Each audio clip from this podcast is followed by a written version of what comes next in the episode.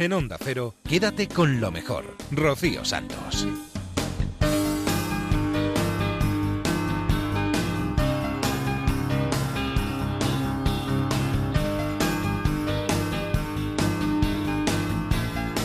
Muy buenas noches a todos. Arranca, quédate con lo mejor. Un par de horas te vamos a dedicar a lo mejor que ha sucedido en Onda Cero en los últimos días. Vamos a estar un poco ajenos a lo que sucede en Cataluña, nos vamos a centrar en otros temas que también han sido importantes en las últimas jornadas aquí en nuestro país, fuera de nuestras fronteras y sobre todo en los programas de esta casa, en Más de Uno, en Julia en la Onda, Te doy mi palabra, La Rosa de los Vientos. Vamos a ir hasta Radio Estadio para empezar. Vamos a escuchar a la campeona del mundo, a Mireia Belmonte, que ha asistido a la gala de la Federación de Natación y que nos contaba que ella intentará ir a por el Campeonato de Europa y que para seguir ganando cada año hay que tener un objetivo nuevo. Hola Mirella. Hola, ¿qué tal? ¿Cómo estás? Muy bien. Bueno, supongo que de descanso, ¿no? Que cuando uno acaba de cumplir sus objetivos después de eh, los entrenamientos, que los que te seguimos te vemos todos los días subiendo montes, eh, haciendo absolutamente de todo, eh, pues supongo que merecido y necesitado. No, bueno, yo empecé a entrenar hace casi un mes, así que bueno, ahora estamos empezando la pretemporada y, y con entrenamiento, entrenando poco a poco y, y bueno, cogiendo la forma cada día un poquito más. ¿Cómo, ¿Cómo se mantiene el hambre por ganar? Bueno, pues cada año teniendo un objetivo nuevo, cada año eh, ando bajando el listón y simplemente pues eso.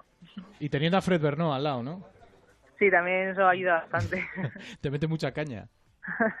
bueno, la de siempre, siempre, la verdad es que siempre es muy exigente y es muy meticuloso con todos los detalles, pero creo que se agradece porque así es como yo creo que eh, se entrena mejor y, nunca bajas la guardia. Pero Mireya, si, si tú cuando empezaste a nadar y tu pasión era nadar y tirarte a la piscina y estar en el agua, te dicen que para ser la mejor nadadora del mundo tienes que subir una montaña, ¿te lo hubieras creído o eso no entraba en tus cálculos? Sí, bueno, a ver, es una cosa que tampoco es muy difícil subir montaña. lo, difícil es subirla corriendo, pero subirla sobre todo el mundo. Hay mucha gente que sube el veleta estos fines de semana. No te creas, a tu ritmo no, no te quites, no te quites mérito, ¿eh? Subirla corriendo es más difícil, pero subirla andando cualquiera puede. Claro, por eso te lo iba a decir, que a tu, a tu velocidad no. Oye, una cosa que sí te quiero preguntar. Está aquí Pablo Carrera, eh, tirador olímpico, eh, compañero, deportista. Eh, nos está comentando cómo están las cosas en su federación. Hoy tenéis una gala de, de, de, la Federación de Natación. Las cosas están bien, está la cosa tranquila. tú eres la punta de lanza del mundo de la natación. ¿Está todo el mundo como tiene que estar? No sé, yo acabo de venir a empezar la gala. No, pero... no lo digo por la gala, digo por el día a día, ¿no? Por si la gente, eh, pues las cosas en otras federaciones no están tan bien, eh, no sé si en la Federación de Natación las cosas sí están bien. Mm, la verdad es que no sé. Eh, eso debo, tienes que preguntar al presidente cómo está, porque es el que el que está trabajando día a día en la, en, en la federación. Los demás todo eh, competimos por la federación y, venimos a ese tipo de eventos nada más. Pero los compañeros están contentos y todo el mundo puede hacer las cosas que tiene que hacer. No te he escuchado, lo siento. No, digo que si los compañeros están contentos, que si todo el mundo puede hacer las cosas que quiere hacer, ¿no? Eh, bueno, ah, tenemos, hay competiciones que, que a lo mejor están muy lejos y son caras y hay que, hay que hacer menos competiciones de las que están más lejos de España, pero por lo general eh, por general sí. Antes de que te vayas, eh, eh, ¿este año qué? Este año pues tenemos campeonato de Europa. Y a ganarlo, claro. Bueno, se intentará. Mireya, cuídate mucho y pásatelo bien, ¿vale? Venga, gracias. Adiós, chao, chao. Mireya Belmonte, a punto de entrar en esa gala, no le gusta mojarse en estos temas, eh, y nunca mejor dicho, a una nadadora. Pipe, a, a Mireya no le gusta mojarse en estos temas de la federación y así, se ha notado un poco. Eh, no, no. La, así entre nosotros no es muy buena la relación, o si es que hay algo de relación. Claro, bueno, yo se lo he preguntado, pero además se lo he preguntado eh, desde la distancia y ella como representativa de todos los nadadores porque es la más conocida, es decir, como Pau Gasol al baloncesto, como Pablo aquí eh, con sus compañeros tiradores, pues yo le he dicho, oye, ¿hay alguna reivindicación que hacer? ¿Hay algo de lo que quejarse de la federación o están las cosas bien? Bueno, ella podía haber dicho, no, yo es que con la federación no tengo ni idea. Bueno, sí, sí lo, ha venido a decir, ¿no? Ha venido a decir, esto pregúntale al presidente que yo prefiero ni mojarme. Eh, no sé qué ha dicho al finalmente. No, no, ha dicho eso, ha dicho eso, ha dicho, no, yo no tengo ni idea, yo esto es una cosa que lleva el presidente directamente, pero es que es verdad, es que la relación entre Mireia y la federación es prácticamente nula. Sí, eh, bueno, ella está con su grupo de trabajo, con Fred Berño, que es su, su entrenador, y ella a este tipo de deportistas que son, bueno, pues eh, pues auténticas máquinas en lo que lo que hacen. Eh, a ellos no les gusta, se incomodan bastante con este tipo de, de cosas, les gusta entrenar, que les digan lo que, que les digan lo que tienen que hacer. Hoy haces eh, no sé cuántos metros tal, pues hago esto, pesas esto, lo otro y, y ellos son están cómodas donde están cómodas, que es entrenando y, y compitiendo, pero sí es verdad que no, no, no le escapa a nadie que, que la relación con la federación no es buena de, de Mirella y de su y de su grupo y su entrenador, que sí que eh, alguna vez sí que ha levantado algo más la, voz, quejándose de ciertas cosas, como por ejemplo eh, que Mirella no haya tenido hasta hace no mucho un fisioterapeuta a su disposición. Sí, pero al mismo tiempo ha habido compañeros en los Juegos Olímpicos de Río que le reprocharon que no hubiera participado en los relevos. Quiero decir, es que quizá ella eh, tampoco se siente representativa del resto de los compañeros porque en algún momento los compañeros, las compañeras, le han tirado de las orejas. Es que esto pasó en Londres, ¿eh? Eh, fue, un de- fue sí, público. Esto es un deporte individual, como bien sabes.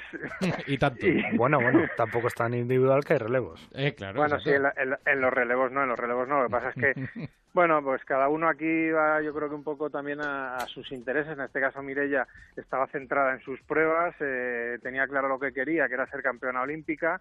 Y, y bueno, mm, cualquier otra cosa, eh, lo que iba a hacer era distraerla. Quédate con lo mejor en Onda Cero. Seguimos en Radio Estadio. Nos vamos a escuchar la historia que nos va a contar Pipe. Es una de esas historias tiernas, humanas, que llegan al corazón. Nos habla de Morgan Hart, es una campeona del mundo de gimnasia artística que siempre realiza los ejercicios con las gafas puestas. Estábamos hablando antes del Mundial de Gimnasia Artística. La noticia más curiosa que se ha producido es que la nueva campeona del mundo Ah, usa gafas, es compite con gafas, que es Es algo inaudito. ¿Quién no- es?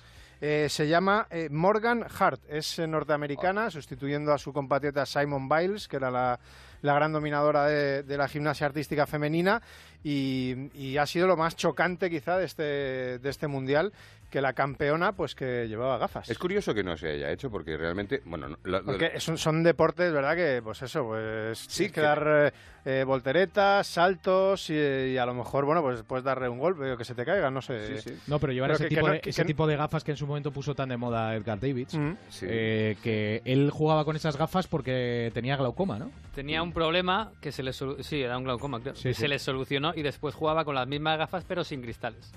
Que es lo curioso. Eso ya es Que ya era Eso ya. Eso se convirtió en marca para él y, de- y no dejó de usar las gafas, pero ya no ponía cristales. Bueno, podría que poner cristales, pero no graduado. No, Sí, pero pero en este caso ni hace- claro, siquiera Lo llevaba hace mucha gente. Está enseñando Palafox eh, las gafas que, que lleva la nueva campeona de- del mundo y no son como las de Edgar Davids. O sea, so- la apariencia de las gafas son unas gafas normales. Normales, sí, sí, Como sí. las de Collado. sí. Claro, eso sería Eh, lo curioso. ¿no?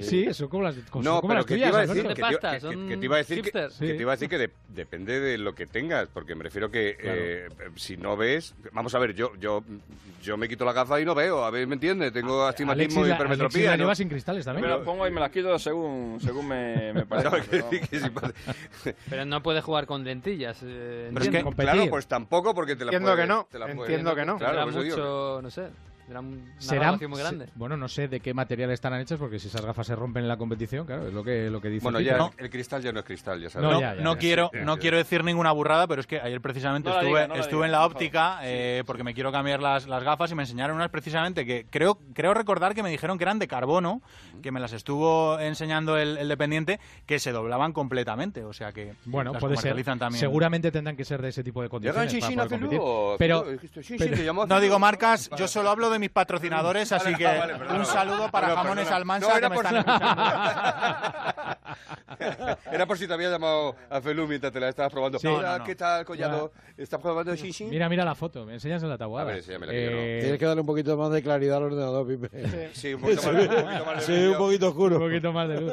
Bueno, pero es curioso, sí, Pues que en sí. una disciplina deportiva como la gimnasia artística, la campeona del mundo use gafas. Pues sí. Use gafas, ¿no? Es una, una sea, curiosidad, sí, sí, sí. una curiosidad, está bien. Mucho mejor ver que con un juez. Aquí las españolas nada, ¿no? Contra un juez, vamos. Aquí nada, Ana, Ana Pérez, que fue la que estuvo en los Juegos de, de Río, que la verdad que es muy jovencita, tiene eh, terminó eh, trigésimo segunda en Río y en este mundial ha sido vigésima.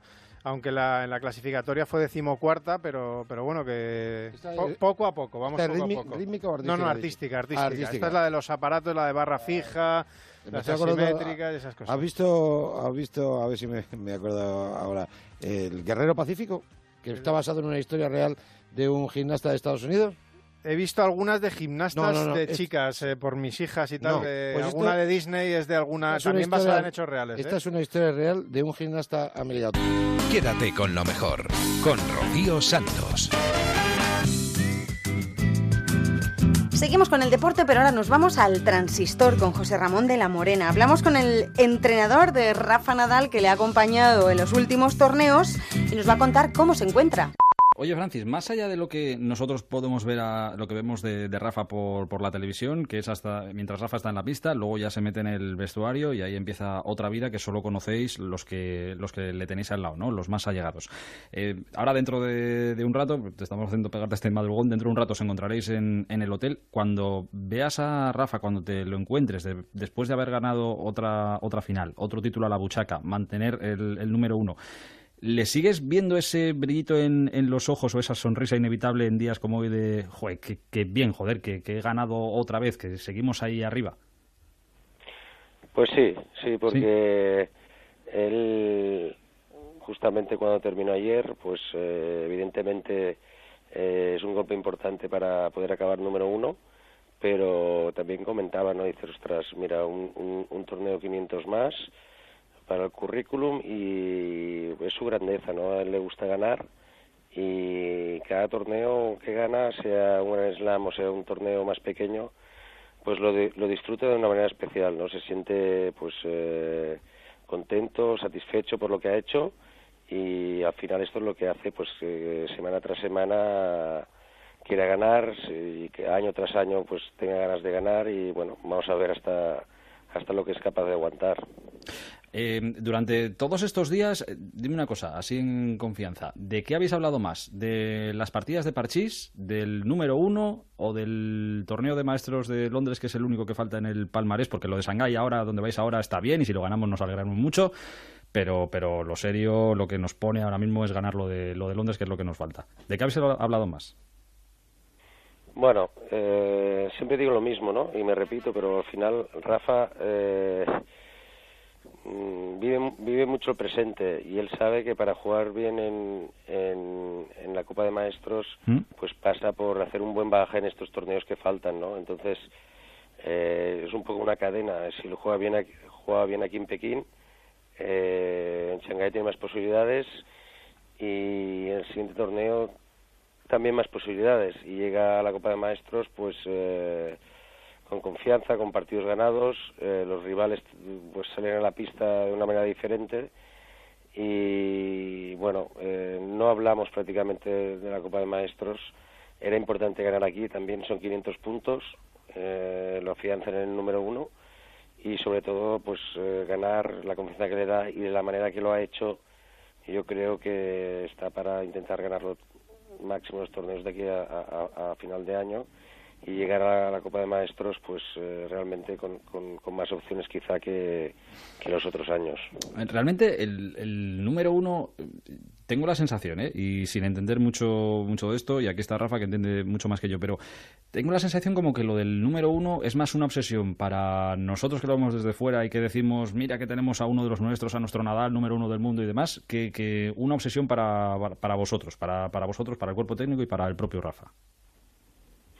Bueno, siempre el número, el ser número uno es consecuencia de haber ganado, y más hoy en día, en la competencia que hay, ¿no? Es, consecuencia de haber ganado torneos grandes, Grand Slams. Eh, siempre hemos dicho que el objetivo prioritario es eh, intentar ganar Grand Slams, y evidentemente si ganas Grand Slams y vas pasando el año y te ves que puedes ser número uno, en este caso eh, era el recuperar el número uno y ahora es terminar el número uno, ¿no? Eh, no es el objetivo pri- eh, prioritario porque yo creo que es, si tú le preguntas, yo estoy casi convencido que te diría que prefiere ganar algún Grand Slam que quedar número uno y no haber ganado ningún Grand Slam, pero también te tengo que decir que, pues tiene ganas de terminar número uno, como es lógico, y pues poner el colo- un broche de oro a esta, a esta gran temporada que está haciendo. No, la temporada es para, para quitarse el, el sombrero, ¿eh? Desde luego que es, es, para- es que es para enmarcar este, este año entero y a ver cómo termina, que todavía quedan cosas por delante. Eh, oye, voy terminando, que bastante te, que te hemos despertado a estas horas. Ya es oficial también, no sé si de esto habéis hablado estos, estos días o no, si ha ocupado algo vuestro tiempo, porque bueno, hoy se ha hecho oficial, pero era casi un secreto a veces. Eh, Sergi Bruguera, capitán de la Davis, Anabel Medina, capitana de Copa Federación. ¿Lo habéis comentado estos días? ¿No, no lo habéis comentado porque ya se daba por hecho? Bueno, lo, lo de Sergi sabíamos, perdona, sabíamos que, que está prácticamente hecho. Lo de Anabel mm, no, no sabíamos. Y bueno, eh, yo creo que Sergi eh, va a ser un gran capitán.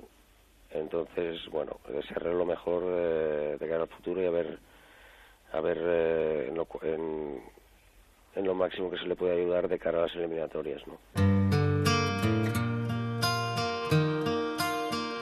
Just have a little patience. Still hanging from a love I lost. I'm feeling your frustration. But any minute, all the will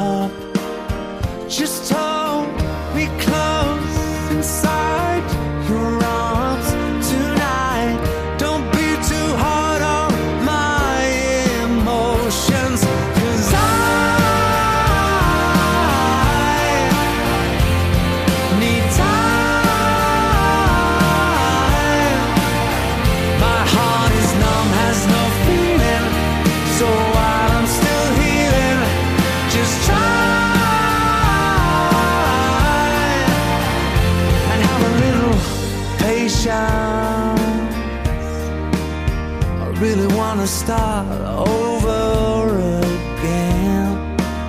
I know you wanna be my salvation, the one that I can always depend.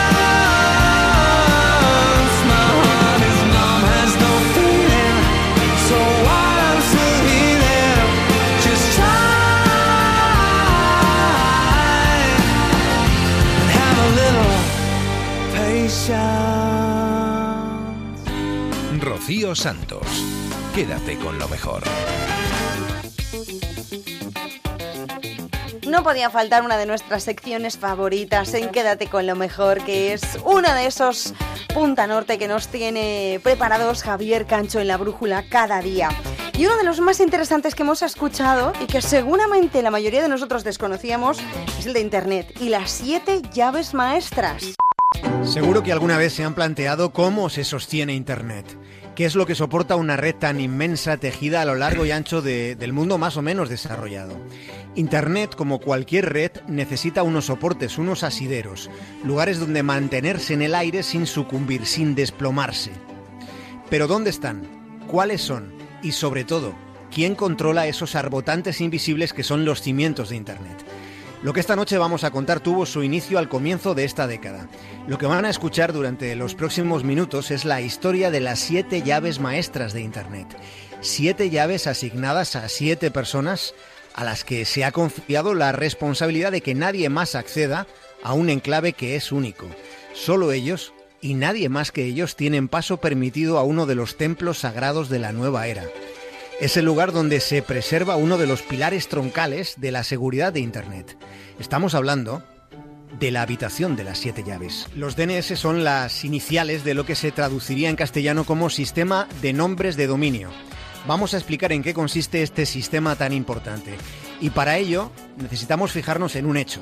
Los ordenadores se manejan con códigos numéricos, pero a nosotros, a los humanos, nos va mejor, nos resulta mucho más sencillo recordar palabras. Cada ordenador tiene asignada una dirección IP, que en el ámbito de la informática pues vendría a ser como la dirección del lugar en el que vivimos, como nuestro portal. Esa dirección IP son números. 196.18.134.543. Las direcciones IP son códigos numéricos. Lo que hacen los DNS es traducir esos códigos en nombres concretos para que moverse por Internet sea más fácil, sea más cómodo. Por ejemplo, Onda 0.es es la traducción de códigos numéricos. No se vayan todavía porque aún hay más. Y lo que hay son algunos agujeros donde contemplar revelaciones sorprendentes sobre el porqué de las cosas en la red. Lo siguiente que vamos a hacer ahora es asomarnos al oráculo de Internet. Los DNS se crearon al principio de Internet, cuando no había hackers. De modo que los DNS presentan algún inconveniente de fiabilidad. Pongamos un ejemplo que es extremo, pero eh, que es imaginable. Tecleamos en el navegador el enlace de nuestro banco y al enrutarse esa petición que hacemos podría ocurrir que se diera alguna anomalía. Sería muy infrecuente, pero podría ocurrir que un cibercriminal engañara a los navegadores para que accediéramos no al servidor real de nuestro banco, sino a uno falso donde se obtendría, donde nos robarían nuestro usuario y contraseña. Para evitar estas situaciones se crearon coberturas de seguridad. Así que vamos a fijar la mirada en uno de los pilares más importantes de la seguridad en la red.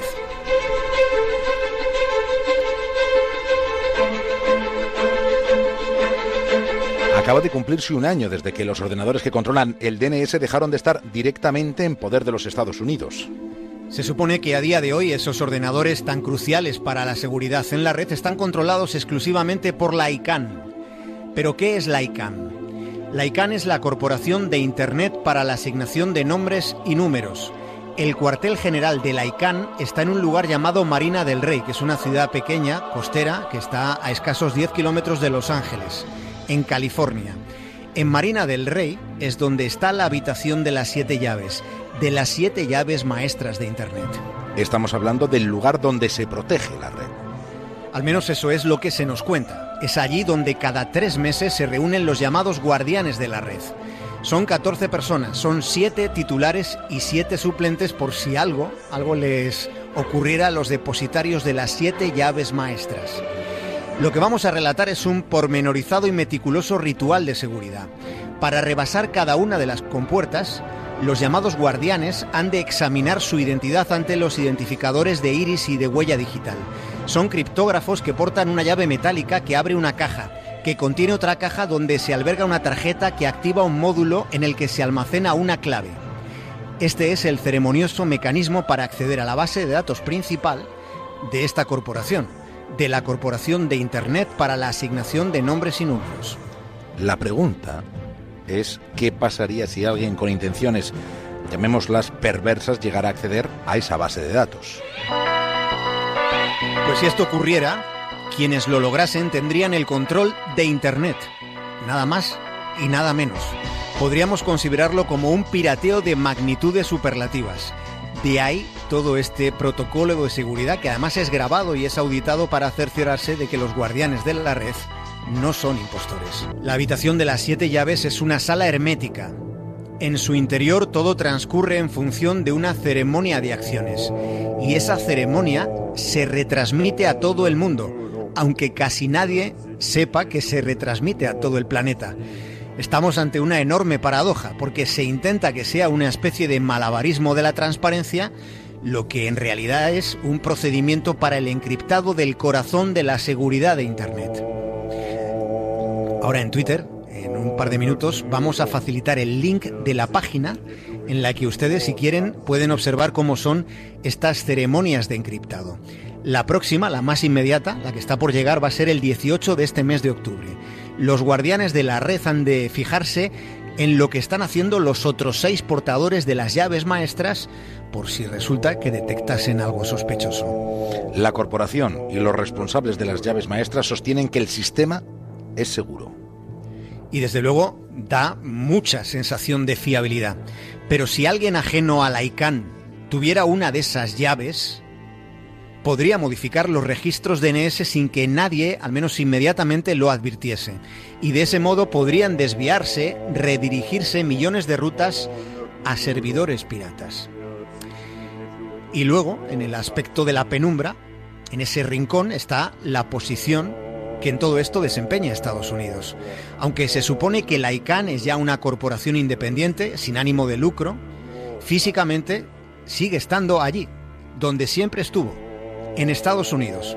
Ese aspecto, digamos que suscita recelos en otros países, sobre todo después de lo que se supo con las filtraciones de la NSA, la Agencia de Seguridad Nacional del Gobierno de los Estados Unidos, menos conocida que la CIA o el FBI, pero siendo como es, la madre de todas las intrigas. Quédate con lo mejor en Onda Cero. A veces cuando escuchamos la sección de David Robles en la brújula de What's Cooking, la sección de emprendedores, pensamos, anda, qué idea más buena, pero ¿cómo no se me ha ocurrido? Bueno, a ver si nos pasa lo mismo con lo que nos trajo esta semana. Una empresa que financia fundaciones sin ánimo de lucro y una plataforma para viajar de manera sostenible. Pues mira, hoy vamos a hablar eh, de ideas para hacer las cosas de una manera distinta o cómo aunar conceptos a priori reñidos. Por ejemplo, financiación sin ánimo de lucro o turismo respetuoso. Son cosas así que al principio dice, ¿esto cómo conjuga? Por a- ahora lo vamos a ver. Y vamos a empezar con Novica Foundation, que es una empresa creada por unos chavales en principio para financiar eh, pymes, pero al poco tiempo se dieron cuenta que las fundaciones también necesitaban eh, ese dinero y, que además de, una manera eh, más intensa, aparte porque son muy importantes para el tejido empresarial y social. Entonces deciden poner en marcha una plataforma de ayuda a estas fundaciones, a asociaciones sin ánimo de lucro. Están, ojo, muy enfocados a las fundaciones que estén adscritas a administraciones de- del tipo que sea. Me refiero eh, que tengan falta de liquidez eh, porque quieran comprar algo y estén pendientes de que les paguen las facturas pendientes eh, la administración que sea. También para las asociaciones sin ánimo de lucro que tengan problemas de financiación porque, qué sé yo, tienen un préstamo pedido en un banco o algún tipo eh, de deuda. Imaginaros, por ejemplo, una asociación que tenga o que trabaje con chavales en, riesgo de exclusión y que no tiene dinero para comprar material porque está pendiente de que le pague el ayuntamiento el dinero que, que les debe. Pues bien, Novicap les va a prestar ese dinero a un interés muy bajo, tan bajo, nos cuenta Mar Marcia, que ellos no ganan nada. Si tienen, imagínate, 100.000 euros pendientes de cobrar, Mm. nosotros les anticipamos to- toda esta cantidad. Y nosotros lo que hacemos es, ponte por el caso que esta empresa o esta fundación eh, vaya a un banco, ¿no? Y le- el banco le diría, pues mira, para financiarte 100.000 euros yo te voy a cobrar 1.000, ¿no? Un 1%. Pues nosotros lo que hacemos es decir, vale, si lo normal que se te, te tendría que cobrar para financiarte esta cantidad son 1.000 euros, vamos a renunciar a todo el beneficio de Novicana y en lugar de cobrarte 1.000, te vamos a cobrar 200 euros. Solo cobran un 20% sobre eh, el interés que puede cobrar eh, otra administración. A ver, las organizaciones, las fundaciones interesadas, ¿qué tienen que hacer? Esto es muy sencillo. Tienen una página web, se llama novica.com, solamente tienen que entrar, decir la financiación que necesite y cuál es su cliente o, o la administración con la, que, con la que trabajan y en cuestión de segundos le van a decir si le financian o no. Fíjate tú que han empezado en julio, eh, que van a una media de dos fundaciones financiadas por mes, es decir, llevan seis y el objetivo que tienen, se ha marcado un objetivo muy ambicioso, es llegar a 100 en un año.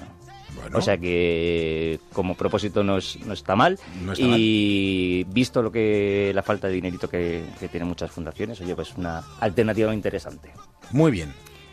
Seguimos con que con la otra patita que te decía. El antes, turismo respetuoso. El, turismo respetuoso y fíjate tú que es una, inter- una idea muy interesante en estos tiempos en lo que hablamos cada vez más de eh, saturación de turistas, de turismofobia en algunas ciudades. Bueno, pues yo traigo una propuesta interesante eh, para hacer eh, turismo, para viajar eh, o para conocer tu ciudad de una manera más sostenible. Esto se llama Ecovamos, que nace de- del, del blog de, de una emprendedora empeñada en, en viajar adaptándose al entorno o al, al menos no molestando a- al entorno. Se llama María José Fuertes y decide pasar del blog a una plataforma para proponer y compartir experiencias sostenibles y ocio consciente. ¿Y qué es ocio consciente? Pues María De no José- perder la cabeza, vamos. Pues ella nos lo va a explicar. un restaurante eh, ecológico, una tienda de ropa sostenible, que sostenible puede ser una nueva marca y puede ser pues un artesano o una artesana local que está haciendo eh, su ropa a mano. Es toda aquella eh, aquel lugar, aquella tienda, aquel restaurante, aquella aquella marca, eh, aquellas vacaciones que eh, impactan positivamente en- en el entorno. Esta es la idea, tienen una web, se llama ecovamos.com, ahí vas, tú tienes dos opciones, o bien buscar la experiencia que te, que te apetezca, o bien ir eh, un poco bicheando las distintas que opciones que, propone la, la web, que tiene muchas actividades, desde rutas de senderismo, desde planes eh, para hacer viajes sostenibles a Brasil, fíjate, cursos de yoga, eh, restaurantes, hoteles ecológicos, en fin, tiene muchas cosas y tiene una cosa muy chula que me ha gustado mucho y es que la gente que entra en esta web y que se, y que se apunta, tiene la opción de poner y compartir su sitio favorito. ¿Cuál es tu sitio favorito? Si tuvieras que proponer uno así. Pues yo qué sé, yo así a... Pero que sea sostenible, una cosa así, no. Yo pondría. Pues mira, ro- si, si, si sale, si sale bueno el otoño que no tiene ninguna pinta, pues cualquier monte en el que ir a coger hongos y níscalos. Ahí por tu tierra. Por mi tierra, por cualquier otra tierra, incluso por Cataluña, que también eh, a coger rubellons, Mm. rubellons en Cataluña, yo me, me pareció un sitio maravilloso, respetando siempre tu cestita, un corte Eso limpio para que sigan Yo, haciendo. por ejemplo, propondría, que no sé si la conocéis, la playa del Rompeculo en Mazagón, en Huelva. Perfecto, perfecto. Paraje absolutamente salvaje, privilegiado. Y de esto, de esto funciona esta página, de, de compartir sitios que tú conoces, especiales. eh, ¿Y cuál es la página que me voy a apuntar? Ecovamos.com. Ecovamos.com. Fíjate tú, llevan también muy poquito, tres meses funcionando. En estos tres meses han hecho ya mil propuestas, ¿vale? Eh, de, de ocio sostenible y eh, acaban de lanzar las propuestas de otoño, o sea que para los níscalos, para lo que sea, para, Para- para recoger cetica, es muy buena opción para, para este tiempo. Quédate con lo mejor, con Rocío Santos.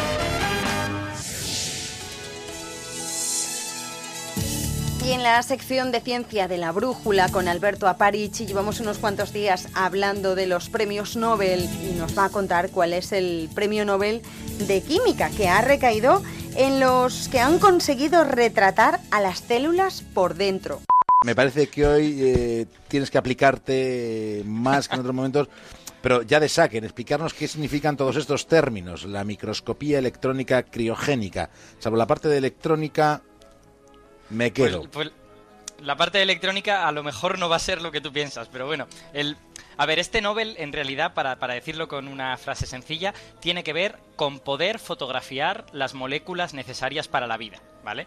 Estas, el, lunes, eh, cuando hablamos del Nobel de Medicina, hablamos de proteínas y, hablamos de que las proteínas hacen cosas y que tienen esta forma o esta otra. Para eso hace falta tener una imagen de ellas o los orgánulos que hay en el interior de las células, ¿no? En la mayoría de los casos, todas estas cosas muy importantes para la vida son muy pequeñitas y son tan pequeñas que no se les puede sacar una foto utilizando luz. Eh, para que os imaginéis por qué, por qué esto ocurre, la luz es una onda. eh, las, las ondas que nosotros nos imaginamos más fácilmente son las olas del mar.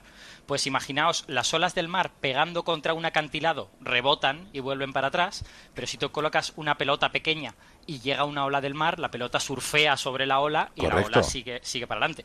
Pues con la luz y las proteínas pasa lo mismo. Las proteínas estas son tan pequeñitas que surfean por encima de la luz y la luz pasa de largo y, no, y por lo tanto no les puedes hacer una fotografía usando luz.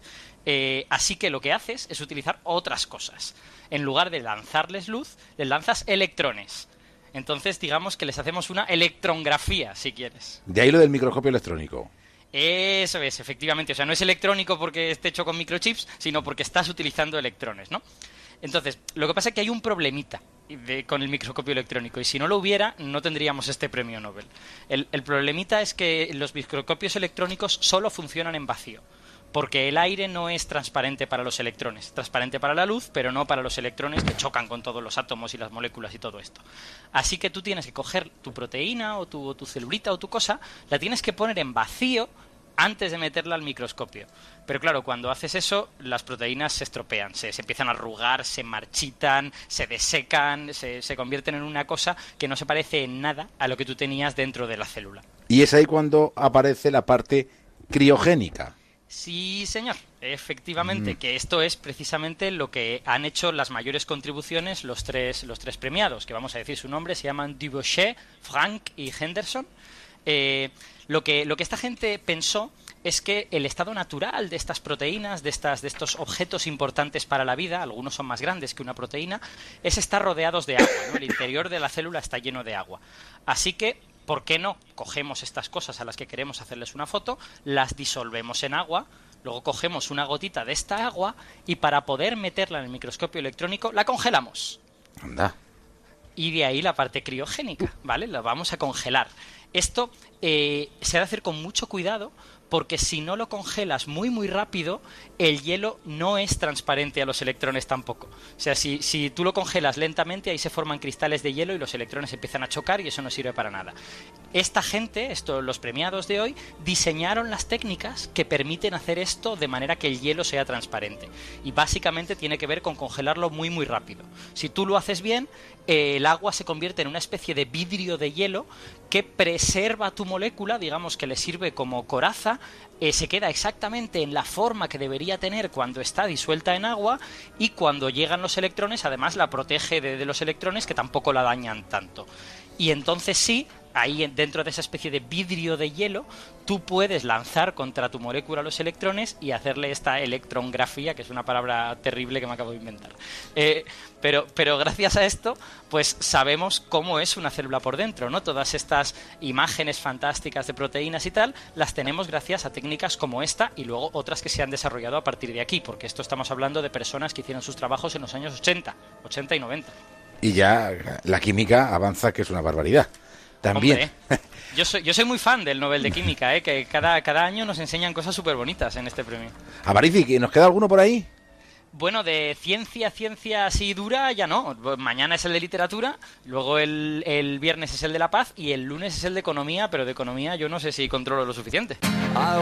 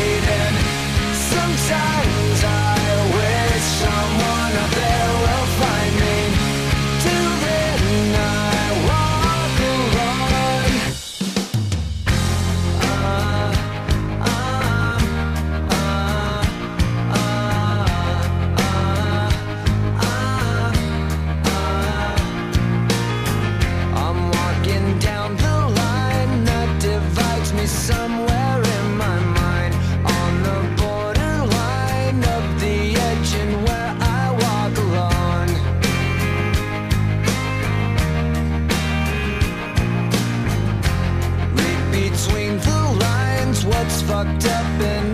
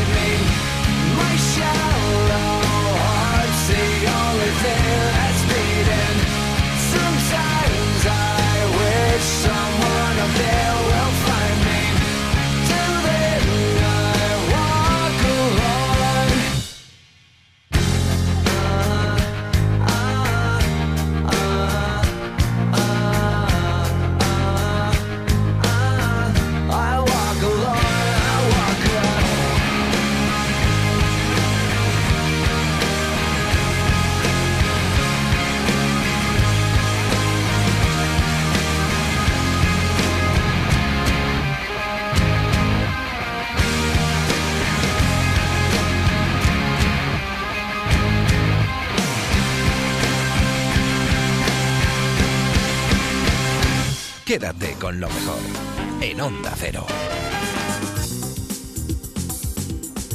Llevamos ya tiempo escuchando este tema y a veces nos lo tomamos un poco a la ligera, pero Javier Sevillano en La Rosa de los Vientos nos va a explicar que la extinción de las abejas no es una cosa para tomársela a risa. nos llevan alertando eh, desde hace muchísimo tiempo y ya es una evidencia que las abejas se están reduciendo el número y la cantidad es cada vez menor. Cada vez exactamente la las, eh, gran cantidad de eh, especies de abejas que hay eh, se, han se están reduciendo en, en prácticamente en todo el mundo. ¿no? Entonces, eh, de lo que se trata es que las abejas son una mm, de las partes fundamentales mm, del sistema en el que vivimos, porque me, refiero a abejas y a insectos polinizadores en general, pero centrándonos más en, las abejas. ¿no?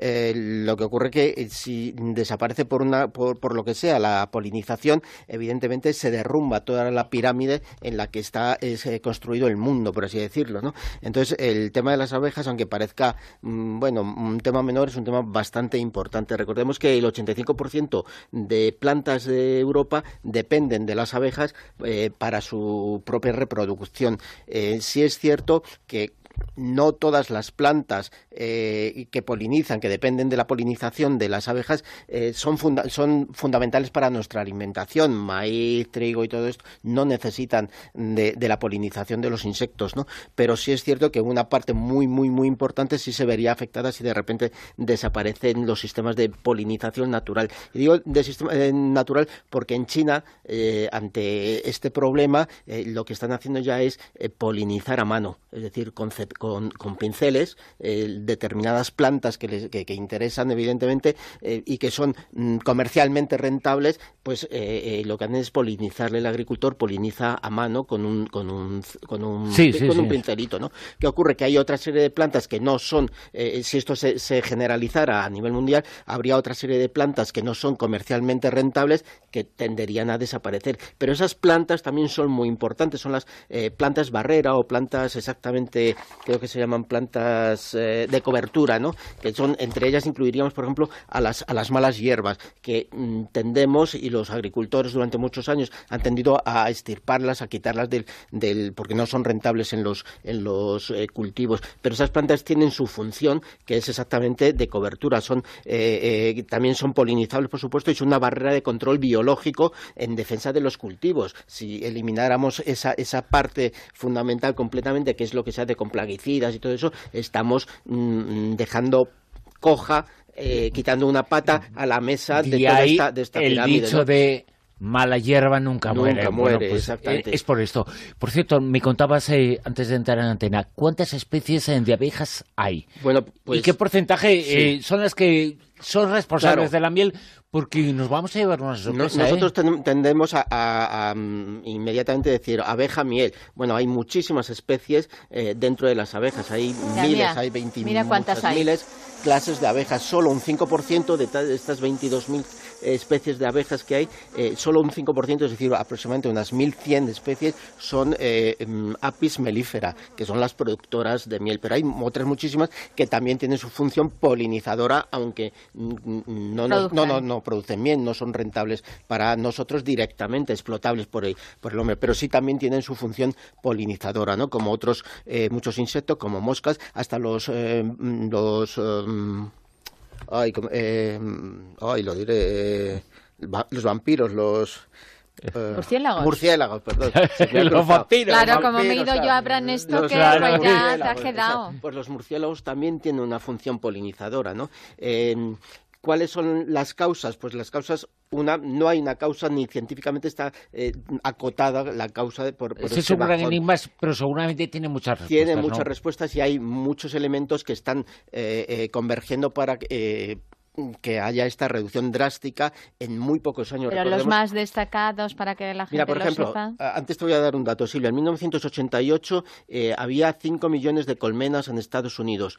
En 2015 solo había la mitad. Es decir, mm, llegaron a morir casi eh, algo más del 40% de, eh, de las colonias que había eh, de abejas en Estados Unidos en muy poquitos años. Las causas, cambio climático, las abejas em, dependen mucho de los, de los ciclos mm, eh, anuales de, de primavera, verano, otoño, invierno. Eso lo tienen muy marcado. Eh, entonces, en cuanto se descontrolan estos ciclos por el cambio climático, las abejas lo sufren y lo padecen muchísimo. Pero también hay otra serie de, de- causas, fundamentalmente como pueden ser incendios, como puede ser la reducción de su hábitat, como pueden ser otras especies que colonizan su hábitat normal, las eh, mm, famosas mm, especies invasoras, eh, evidentemente sus propios problemas de salud, por así decirlo, ¿no? sus eh, infecciones eh, mm, internas y que les vienen de fuera los plaguicidas, los, los insecticidas de los que hablaremos muy brevemente también. Pero ¿no? está claro que el virus eh, que mata a las abejas eh, tiene mucho que ver con el ser humano y las se cosas llama hombre, el se ser llama humano, hombre como claro. otras muchas causas.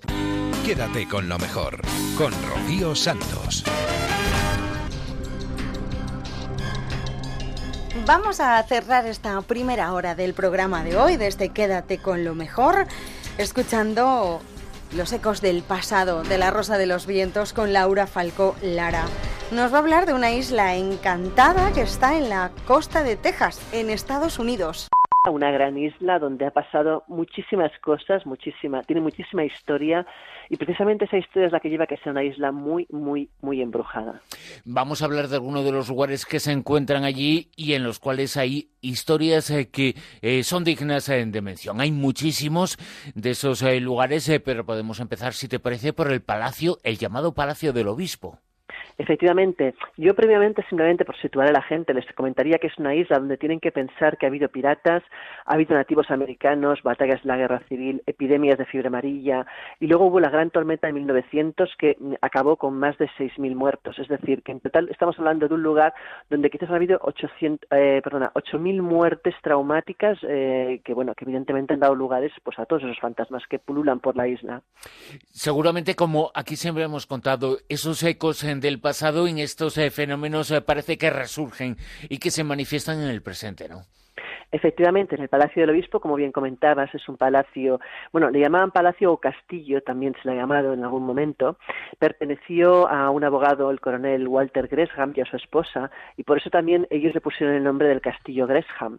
Es un edificio muy bonito, un edificio victoriano, que, bueno, que en su momento, cuando Gresham muere, en el 6 de noviembre de 1920, eh, pasa a formar parte de la diócesis, diócesis católica y durante muchos años pasa a ser residencia de un obispo, de Christopher Edward Brainer, y en 1963 pasa a ser entonces eh, hogar público y eh, pasa a formar parte de la Fundación Histórica de Galveston.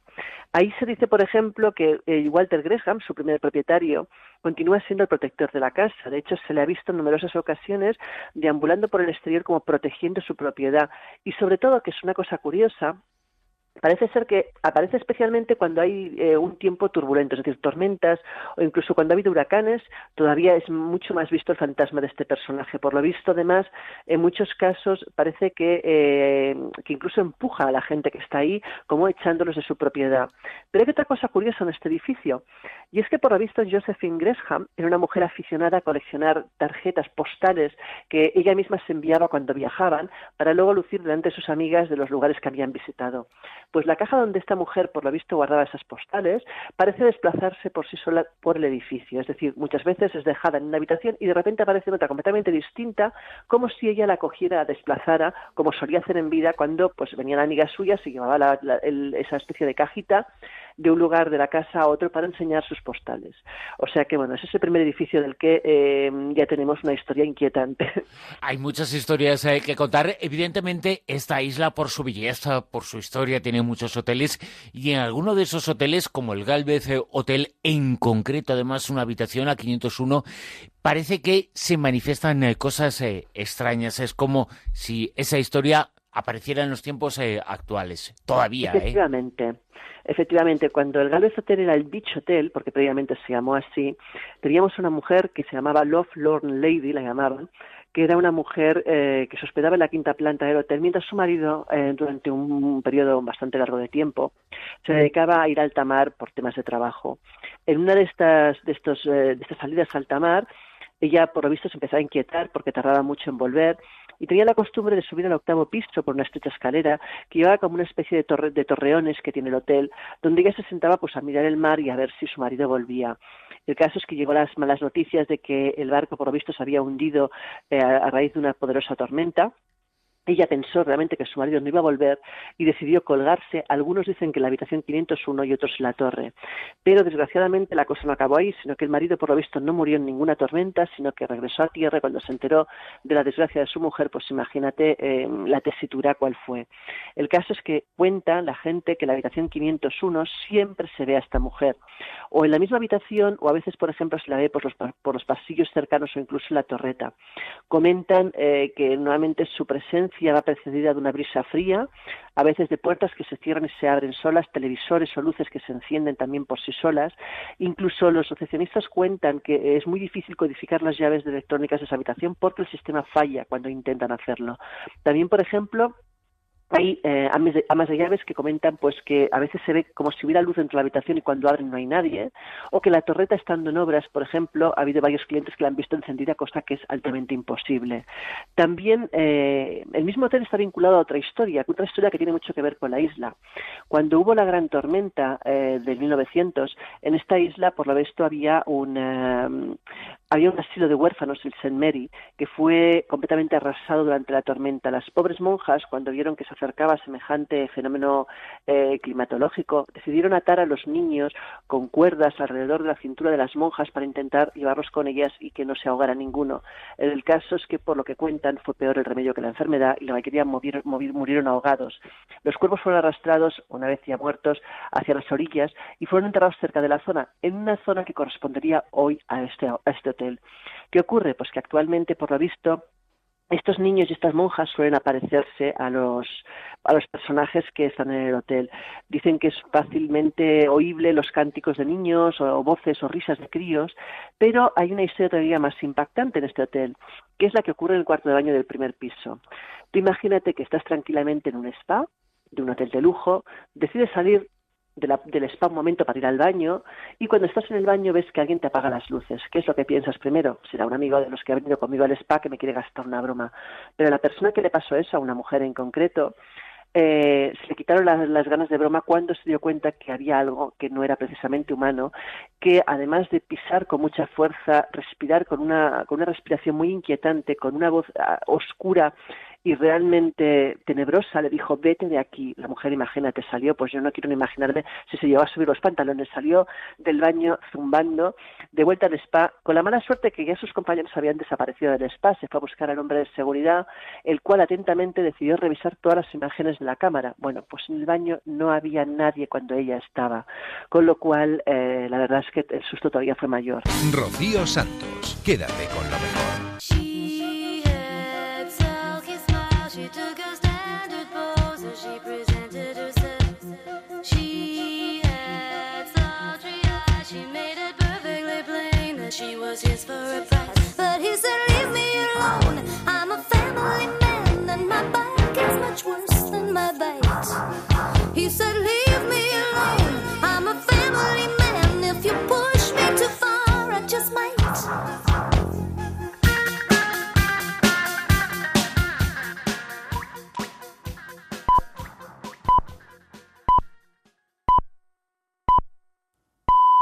Son las 5, las 4 en Canarias.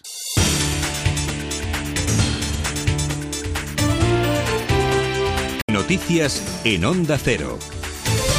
Buenas noches. El ministro de Economía, Luis de Guindos, ha reconocido que nuestro país tendrá que rebajar su previsión de crecimiento para 2018 como consecuencia de la crisis en Cataluña.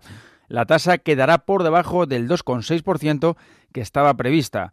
No ha querido especificar el impacto que será comunicado a Bruselas el lunes, aunque ha dado a entender que se va a tratar de unas décimas. Según De Guindos, este tipo de cuestiones no salen gratis. El éxodo de empresas que hemos visto es consecuencia de esa, de esa incertidumbre y esto no sale gratis desde el punto de vista de la evolución económica. Este tipo de cuestiones tienen siempre, acaban teniendo impacto en la evolución económica. Según datos del Colegio de Registradores, desde el referéndum ilegal del 1 de octubre, al menos 540 empresas han dejado Cataluña y se han trasladado a otros puntos del país. El número puede ser superior porque el último balance se cerraba el miércoles y en el total no se incluye la posible fuga de negocios en la provincia de Lérida. El cambio de sede social o fiscal de estas empresas supondría que las arcas catalanas dejarán de ingresar 2.100 millones de, de, euros por tributación. Por su parte, el Fondo Monetario Internacional señala a nuestro país como ejemplo de éxito, pero advierte del peligro de esa crisis en Cataluña si la incertidumbre se prolonga. Christine Lagarde, directora del FMI. Se trata de un asunto que concierne a Cataluña y no vamos a hacer ninguna recomendación en este proceso, pero cuanto antes se resuelva, mejor. Reporteros sin Fronteras publica un nuevo informe sobre la situación que viven los medios de comunicación en Cataluña en el que insta a las autoridades a evitar la estigmatización de los profesionales de la prensa, algo que evoca las campañas de Donald Trump y los movimientos de extrema derecha, dice la organización, que además describe la presión constante del gobierno catalán sobre los medios de comunicación locales y extranjeros, el acoso de los periodistas críticos por parte del movimiento separatista de hooligans en las redes sociales, los intentos de multitudes de manifestantes por intimidar a los periodistas de televisión y el clima generalmente venenoso para la libertad de prensa. Escuchamos al portavoz de Reporteros sin Fronteras en nuestro país. Esta mezcla sistemática de verdad, de mentira, propaganda, creo que hace un flaco servicio a la democracia. Eh, y pues después, bueno, este, este, grado también de presión por parte del poder, en este caso sobre todo, eh, insistimos en ello, ¿no? y seguimos recibiendo quejas del entorno eh, que parece un poco el acoso independentista. El secretario general de la ONU, Antonio Guterres, confía en que se mantendrá vigente el acuerdo nuclear iraní. Un comunicado firmado por su portavoz subraya que la adopción de ese acuerdo fue un importante avance para consolidar la no proliferación nuclear y promover la paz y la seguridad mundiales. Se trata de la primera respuesta de la máxima autoridad de Naciones Unidas después de que el presidente estadounidense Donald Trump haya pedido al Congreso y a sus aliados internacionales trabajar con él para corregir los defectos graves del acuerdo nuclear. Trump ha anunciado que, aunque por ahora no se retira del acuerdo, sí eliminará la certificación que él debe hacer regularmente al Congreso de que la suspensión de sanciones es apropiada y proporcionada respecto a las medidas de Irán. El presidente norteamericano alega que el régimen de Rouhani no ha cumplido su parte, acusa a la República Islámica de apoyar terroristas y de lanzar misiles como amenaza a Estados Unidos. La historia ha demostrado que cuanto más ignoremos una amenaza, más peligrosa será esta. 11 inmigrantes, al parecer, varios de ellos menores, han sido localizados esta madrugada tras haber arribado a la costa del Campello en dos pateras. Los inmigrantes, todos varones y de rasgos norteafricanos, han sido llevados al cuartel de la Guardia Civil de la citada localidad alicantina, donde son atendidos por Cruz Roja. Deportes, Rafa Nadal disputa a partir de las diez y media de la mañana las semifinales del Master 1000 de Shanghai, torneo que nunca ha ganado el número uno del mundo que suma 15 victorias consecutivas en pista dura tendrá enfrente al croata Marin Cilic número 5 del ranking, con quien tiene un balance favorable de cuatro victorias por una derrota. El tenista balear está cerca de cerrar este año como líder del circuito, sin embargo, en esa carrera sigue en pie Roger Federer, que también busca plaza en esa misma final de Shanghai, y lo hará en un complicado encuentro ante Del Potro, quien le derrotó hace cinco semanas en el US Open. No obstante, la participación del argentino está en el aire por un traumatismo en la Múnica durante su duelo de cuartos de final. En la Euroliga de baloncesto se ha cerrado la primera jornada con victoria del Barça ante Panathinaikos por 27 puntos, 98 a 71, y derrota del campeón de Liga Español, el Valencia Basket, en su visita a la cancha del Hinky de Moscú. Es todo, más noticias a las 6, a las 5 en Canarias. Mientras tanto, sigan informados en ondacero.es. Síguenos por internet en ondacero.es.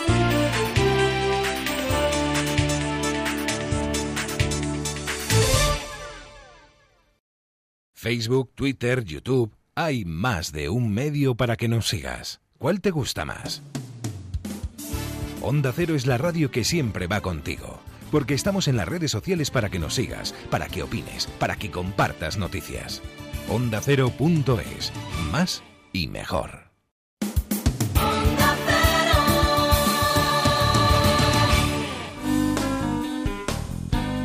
En Onda Cero, quédate con lo mejor. Rocío Santos.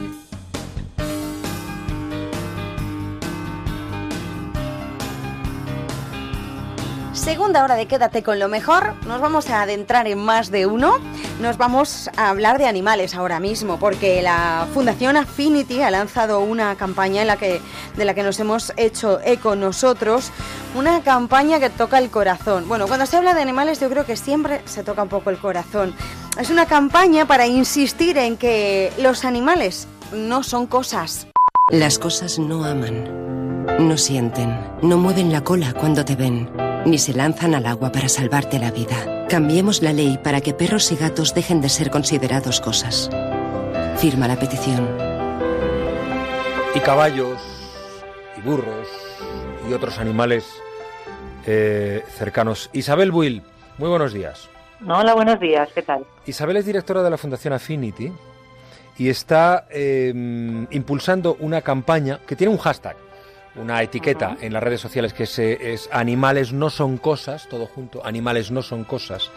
Y ese es el destino. Es decir, el Código Civil Español, que data de 1889, considera todavía a esos animales que, como dice el spot, a esos seres que te reciben eh, les has dejado solos un día entero y cuando te ven, en vez de decirte, oye, que me has dejado solo, te reciben dando saltos y moviendo el rabo. O esos animales que cuando vas a darles la comida se te acercan, te saludan, eh, que no tienen noción del tiempo ni tienen noción de, de, las cosas que nos preocupan, sino simplemente del presente y, que sienten, pues que dejen de ser considerados cosas o bienes semovientes que todavía lo son, Isabel, a día de hoy. Sí, efectivamente. En nuestro Código Civil todavía reconoce a los animales como cualquier eh, como cualquier objeto y esto que parece que bueno muchísima gente no sabe pero que cuando les preguntamos pues lógicamente prácticamente todo el mundo piensa que esto es una es un anacronismo no es algo que, que hoy en día lo tenemos más que superado todavía el Código Civil tiene este tema pendiente con los animales eh, aquí en, en, España, ¿no? Y es algo que queremos que cambie y queremos que cambie pues lo más rápidamente posible. Y pongo un ejemplo, Isabel. Eh, vamos por carretera, tenemos un accidente. Ah. Eh, llevas un perro, te socorren. Bueno, ah. nadie tiene obligación de llevarse al perro. De hecho, el perro se tiene que quedar allí donde el accidente. Ah. Sí, el, los protocolos de, de, rescate, claro, no reconocen, a, no incluyen a los animales porque, claro, al ser, eh, según el Código Civil, ser cosas, piensa que son considerados, son equiparados a, a, a mercancía, eh, claro. como una maleta. Nadie se preocupa de las maletas, ¿no? Lógicamente, cuando hay un accidente, pues vamos deprisa a intentar salvar a las personas, como es, como es lógico, ¿no? Pero si tú tienes un ser querido en ese coche, un perro, un gato que vive contigo y que tú consideras un miembro de tu, de tu familia, pues es algo que te, que te preocupa muchísimo que eso te pueda llegar a ocurrir. Eh, entonces, el, cambio del Código Civil puede abrir la puerta a que otras legislaciones especiales, a que otras normativas empiecen a tener esa sensibilidad hacia los animales que hoy muchísimas personas tienen, pero que a veces la ley en, en determinados aspectos pues se ha quedado un poco atrás. Y esto eh, se refiere a animales domésticos. Quiero decir, una modificación legal de este tipo eh, modificaría, por ejemplo, algo como la fiesta de los toros. Mira, el, la, la, el, la, propuesta de, de cambio eh, integra, incluye a todos los animales, porque si tú lo piensas, eh, que los animales no sean considerados cosas, sino que sean considerados seres vivos con capacidad de sentir, eso eh, incluye a todos, no incluye solo a los animales de compañía. Mm. Bien es verdad que este cambio en el Código Civil no tiene una relación directa con la fiesta de los toros. Los toros se regulan por una legislación especial y esa legislación especial en este caso es la que eh, sería predominante. Uh -huh. Una cosa digamos que no quita la otra. Yeah. En otros países también se ha reconocido que los animales tienen capacidad de sentir y que son seres vivos porque esa es la realidad, no son cosas, no son objetos, ¿no? Eh, pero luego hay um, legislaciones especiales que pueden regular pues pueden regular los toros, pueden regular la caza, pueden regular la ganadería, pueden regular muchos aspectos que en, en España, como en otros países, están vigentes. ¿no? Eh, sí que es cierto que bueno que, que, que, te habla de una sensibilidad un poquito especial hacia hacia los animales y no tratarlos como si fueran una silla una mesa no ya. tratarlos un poco de otra manera eh, algo se ha avanzado, ¿no? Porque creo que el 14 de febrero eh, pasado el Pleno del Congreso de los Diputados aprobó unanimidad instar al Gobierno a cometer esta reforma legal. Eh, ¿En qué situación estamos ahora, Isabel, sobre este particular? Bueno, tras esa aprobación que yo creo que nos da muchísima esperanza, porque que todos los grupos parlamentarios se pongan de acuerdo en un tema y en un tema como este, ¿no? Que tiene muchas, bueno, pues es importante y, puede tener muchas eh, implicaciones posteriormente. Creemos que es una cosa muy positiva. Hmm. Entonces, ahora el gobierno tiene el mandato de hacer este, de hacer este cambio. Nosotros, como, como Fundación Affinity, junto con el Observatorio de Justicia y Defensa Animal, que es una entidad que lleva también mucho, mucho tiempo trabajando en este tema como expertos en derecho animal, lo que hemos hecho es, bueno, pues movernos en tres ámbitos. En el ámbito social, ya lo habéis visto pues con estos vídeos que muestran, explican a la gente la situación y que les piden que se movilicen, que firmen, ¿no? Para, para ver qué apoyo social tiene este tema. Pero también lo que es muy importante, pues aportando nuestra visión del tema a través de informes jurídicos que nosotros compartimos, no solamente pues con, compartimos con, con los grupos eh, parlamentarios para pedirles que este tema pues lo sigan llevando adelante, que sigan preguntando al gobierno y con los legisladores para que tengan también una visión de una entidad experta en el tema para que pueda aconsejarles cómo debería ser el cambio. Las cosas se están moviendo, ellos están haciendo también su trabajo, pero nosotros esperamos y deseamos y pedimos que el cambio se haga lo más rápidamente posible. Em, ¿Dónde se puede firmar? Se firma en change.org en, eh, en esta, en esta acción que se llama hashtag animales no son cosas. Quédate con lo mejor en Onda Cero. Roberto Brasero a más de uno para hablarnos del tiempo, de la meteorología y de cosas curiosas que han sucedido a lo largo de la historia. Y con motivo de la fiesta de la Hispanidad del 12 de octubre nos va a contar el viaje que tuvo Cristóbal Colón hacia América y nos va a revelar si sufrió el almirante algún huracán durante su viaje al Nuevo Mundo. Eh, en estas fechas eh, señaladas, tú me tienes por ahí apuntado el viaje de Colón y cómo los elementos no eran los mismos que ahora, porque si no, no habría habido viaje de Colón. Efectivamente, era un tiempo muy distinto a este que acabamos de definir y eso quizás sí favoreció que hoy estemos hablando del 12 de octubre y estemos celebrando el Día de la Hispanidad y el clima también tuvo algo que decir, como aquí demostrado todas las semanas, los martes, y hoy nos hemos adelantado los lunes, porque también teníamos este, estas ganas de contarlo.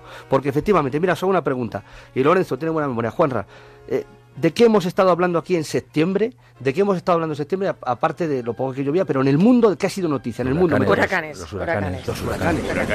Hemos tenido, hemos tenido hasta 13 huracanes durante el mes de septiembre. Hemos hablado de Irma, de José, de María. Esos huracanes se han formado en el Atlántico, ¿vale? Y han ido viajando hacia el Caribe. ¿Y quién estuvo viajando por el Atlántico durante todo el mes de septiembre y justo en estos días estaba llegando al Caribe? Don Pues Cristóbal, Cristóbal Colón. Cristóbal. Cristóbal Colón. Y efectivamente, lo curioso es que Cristóbal Colón, en el mismo sitio y por la misma fecha, A la y misma no hora, se encontró con ningún huracán. Acopla. No se encontró con ningún huracán, ni uno. Ninguno, ninguno. Bueno, a la vuelta suerte, quizá, ¿no? ¿no? Pero no. Sí, pero en la ida no. Y, y eso no solo fue fruto de la casualidad, fue fruto de esas condiciones climáticas, ya no estamos hablando de la meteorología, sino de mm, espacios más amplios en el tiempo en el que en aquel 1492 ya teníamos un tiempo más frío y que se iba a prolongar durante los siglos XV, XVI y XVII en buena parte de Europa, el conocido como la pequeña edad de hielo. Y esa pequeña edad de hielo no solo era temperaturas de inviernos más fríos y de, y de esas otras imágenes de las que hemos hablado, que en las que se podía patinar sobre el Támesis o aquí los ríos se congelaban, sino que el agua también estaba más fría. Los O sea que, huracanes... perdona, el, el- el agua sobre el que navegó la expedición de Colón era más fría, bastante más fría de la Posiblemente también, porque el agua más fría en el Atlántico Norte va desplazándose hacia el sur y la temperatura no mm, posiblemente no sería tan alta como la que tenemos ahora en esas zonas. Los huracanes lo que necesitan para desarrollarse es calor, aguas cálidas, 26 grados o más. Con 26 grados ya empiezan en esas zonas a generarse los huracanes. Probablemente en aquel tiempo no alcanzaban esa temperatura y se podían librar, no creo de los huracanes porque tendrían que haber algunos, pero sí, desde luego, de tan virulentos y tan fuertes y tantos como los que en esta época hubieran impedido a tres carabelas navegar por el Atlántico rumbo al Caribe, llegar a la Española a descubrir para nosotros América. Y en, en lo que me decías, que en el viaje de vuelta sí se, Sí. se topó, ¿no? Ahí ya se notó poco las... Claro, eh, un agua más fría también en el Atlántico Norte también supone más borrascas y más temporales. A la vuelta ya estaba volviendo en otras fechas, estaba regresando en invierno, enero, febrero. En invierno, enero, febrero, claro, los temporales eran más frecuentes y uno de ellos les pilló. Y venían dos, la- las dos que regresaban porque la Santa María se había quedado en el eh, encallada y hicieron el, el fuerte Navidad el 25 de diciembre, entonces regresaban la niña y la pinta y en febrero les Sí, pilló con un los, temporal. restos de la, con los restos de la carrera hicieron el Sí, fuerte. hicieron el puente de Navidad. Y, y por eso ese temporal que les pilló, pues casi en las Azores, hizo que la flota, la pequeña flota se dividiera y Martín Alonso Pinzón, pues es el que llegó a Bayona un 18 de febrero y por eso también en Bayona, en Pontevedra, recuerdan que fue el primero que trajo la noticia de América porque regaló antes que Colón, que Colón tuvo que hacer ahí un poco de escala en Azores, le- después le llevaron a Lisboa el rey de Portugal a sacarle información y a ver si le podía interesar quedarse con esos descubrimientos. ficharlo él. Claro, y luego volvió a Palos y llegó hasta Sevilla para dar cuentas a Isabel la Católica. Pero todo eso también tuvo que ver, efectivamente, en este caso, un elemento meteorológico que fue el temporal con el que se toparon precisamente donde tenemos el anticiclón y que en aquel las Azores. 1492, en invierno a la vuelta, tuvieron un potente temporal. Claro, es que ahora para muchos las, las Azores es el, el- el, eh, ámbito donde hay eh, anticiclón. Sí. El anticiclón de las Azores es una de las cosas que más comentáis los meteorólogos Y tradicionalmente. mira, y más en días como estos. ¿Y sabes qué? Además, Colón, sin saberlo, dio una vuelta entera al anticiclón de las Azores. Es quizá lo más curioso, porque partió partió hacia de Canarias hacia el sur, atravesó viajando hacia el Caribe aprovechando los vientos alisios y después en su regreso volvió más hacia el norte con los vientos del oeste. Eso, después, muchos años después, cuando ya lo hemos podido dibujar en los mapas y cuando lo hemos visto con los satélites, ese es el recorrido de las presiones alrededor del anticiclón de las Azores. Quédate con lo mejor, con Rocío Santos. En más de uno está Beatriz Ramos Puente, que siempre nos cuenta historias tiernas y de superación. Y esta vez no va a ser menos. Nos va a contar la historia de Agostina Andreata, una niña de 7 años que siempre ha querido ser bailarina. Agustina Andreata es una niña feliz de 7 años que ha tenido siempre un sueño en su cabeza, ser bailarina, pero nació con una malformación que no le permite moverse de cintura para abajo, por lo que muy pronto se dio cuenta de que su sueño iba a ser un poco más difícil de cumplir que para el resto de sus compañeros. Año tras año veía cómo participaban en los bailes de su colegio en Catamarca sin que ella pudiera participar, hasta que se cruzó en su camino Mariano Salas, su profesor de educación física, al que se le ocurrió la idea de construir un arnés adaptado para poder bailar con Agostina en la siguiente función.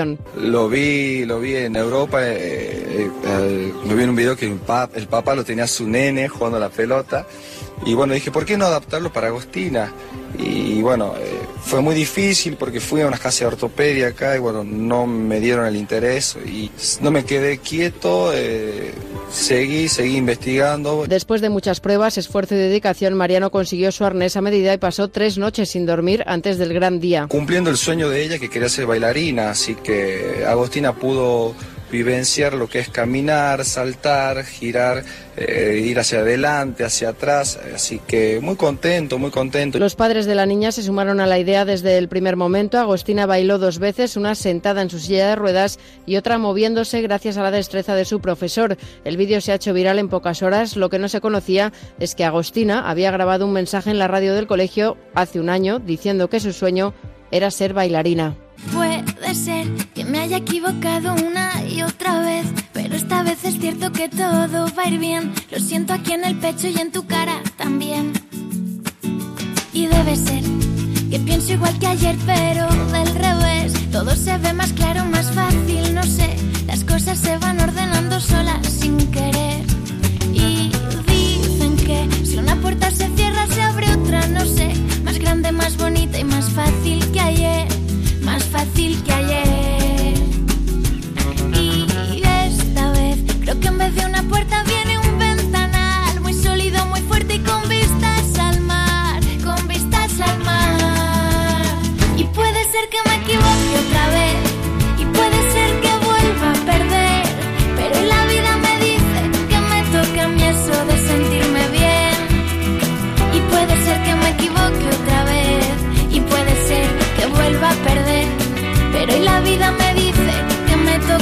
De sentirme bien. Oh. Y ahora que se marcha la tristeza y las penas también, quisiera despedirme diciéndoles que espero que no nos volvamos a ver. Y debe ser que pienso igual que ayer, pero del revés. Todo se ve más claro, más fácil, no sé. Las cosas se van ordenando solas, sin querer. Si una puerta se cierra, se abre otra, no sé. Más grande, más bonita y más fácil que ayer. Más fácil que ayer. Y esta vez creo que en vez de una puerta viene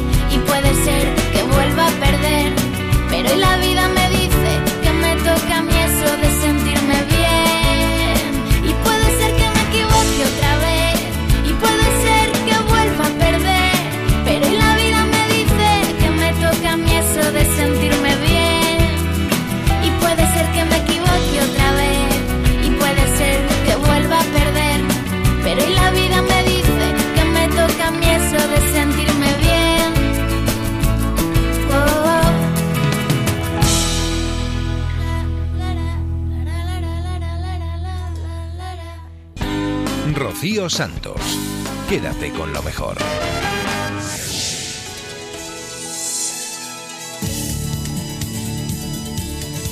En más de uno esta semana pasada hemos entrevistado, hemos tenido la suerte de poder entrevistar a Juan Chávez, que fue el fotógrafo del cadáver del Che Guevara. Él nos relató cómo consiguió fotografiarlo y además dice que no se creía que fuera el Che. ¿Cómo recuerda el fotógrafo aquel día? El joven fotógrafo que era eh, Juan aquel día. Sí, pero han pasado 50 años. Han pasado 50 años. Yo, en el momento que llegué, justamente cargado con tres cámaras, y vamos, me, me autorizaron a entrar a, a la aldea esta, que era concretamente en Valle Grande, eh, pues no lo creía que era Che Guevara.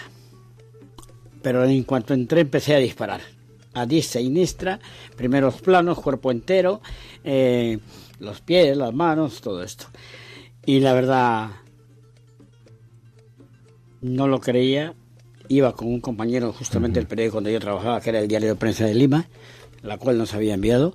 No lo creía. Pero realmente yo iba, como habitualmente lo he hecho desde el primer momento cuando me he puesto una cámara en el cuello, yo iba a mi trabajo.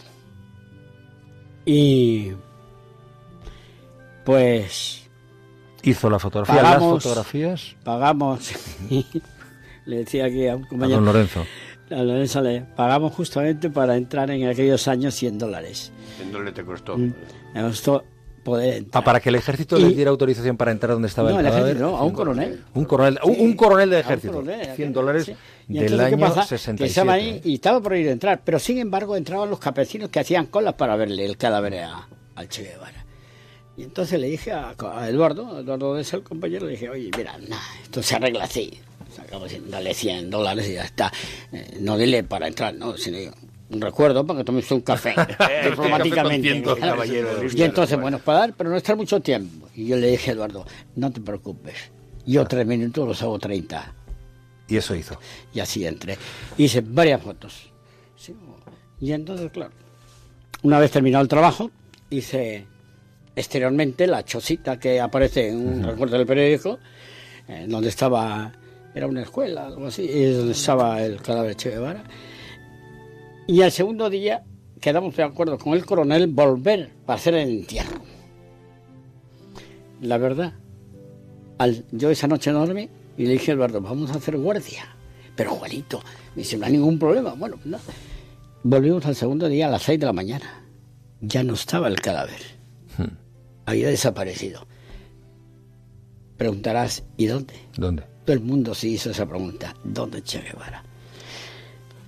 Al cabo de unos días, el día 15 justamente, el luego mes de octubre, eh, el presidente, el general Barrientos, que era presidente de la República de Bolivia, pues le hace comunicado que el Che Guevara y otros más, ah, y otros ah, guerrilleros más habían sido incinerados.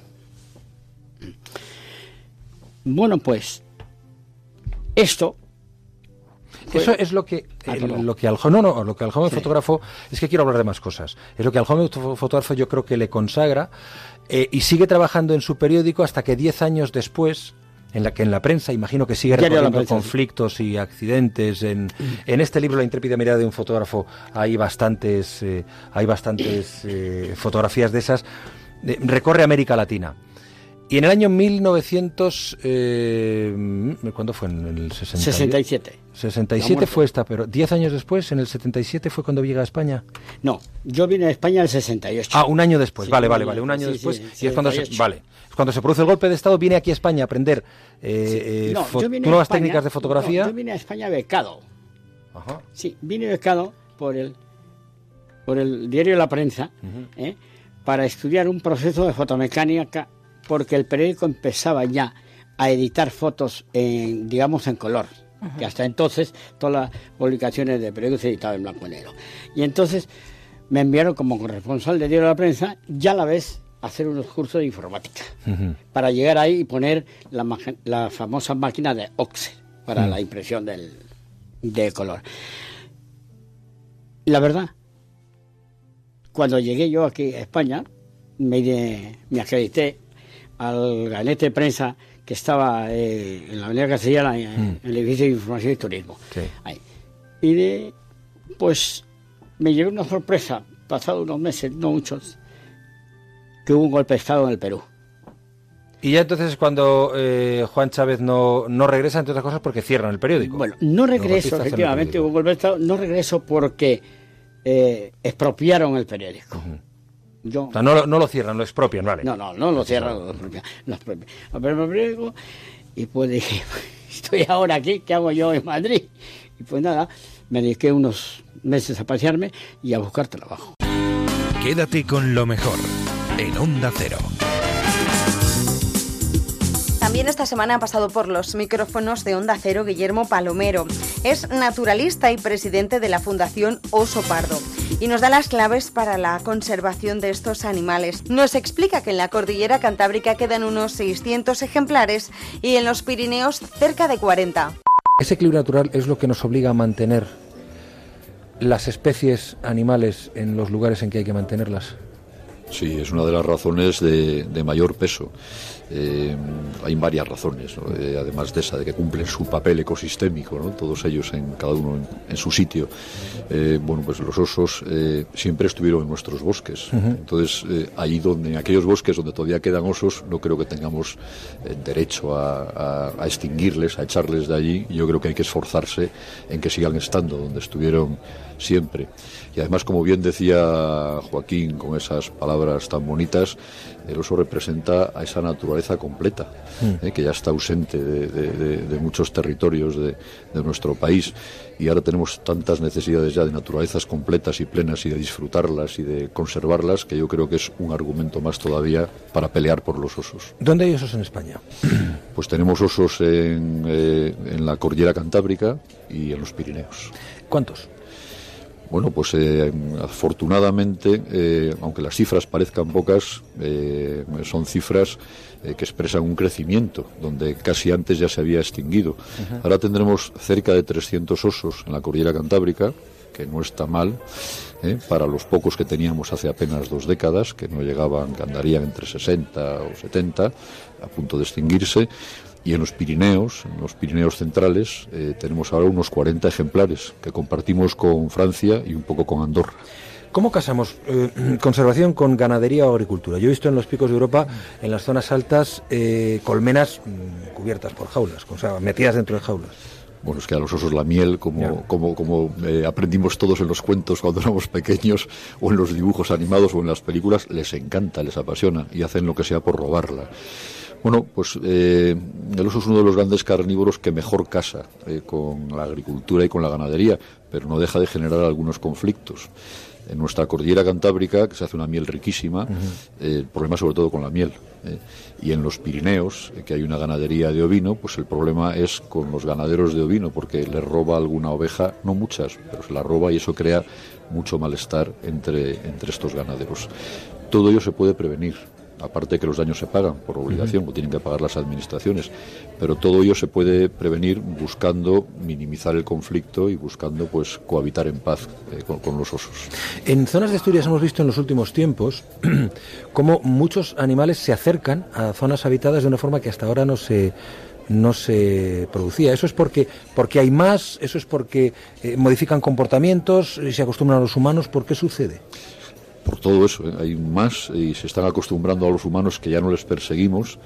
Siempre se acercaron a los Bueno, pueblos. según y quién, ¿eh? que hay Sí. gente con la Todavía algunos, sí. Siempre se acercaron a los pueblos a buscar lo que producimos, porque además en la cordillera y en los Pirineos, pues los pueblos y los osos están muy entremezclados. Mm. ¿eh? No viven los osos en zonas aisladas como viven en Alaska. Aquí, aquí cohabitan estrechamente con los humanos. Antes siempre bajaron a robar la miel y las cerezas cerca de los pueblos, pero lo hacían de noche y con mucho cuidado, porque sabían que les podían matar. Eh, ahora no se les persigue, hay más osos, hay jóvenes osos que no han conseguido la persecución, que no han eh, conocido la persecución y eh, bueno, huelen cosas muy ricas cerca de los pueblos y bajan a buscarlas y algunos lo hacen pues con cierta familiaridad y tolerando la presencia de los humanos e incluso de días. Claro, a estos jóvenes osos hay que explicarles que no es una buena idea, hay que disuadirles, porque eh, no es bueno que se acostumbren a los recursos humanos y que además lo hagan con tanto descaro.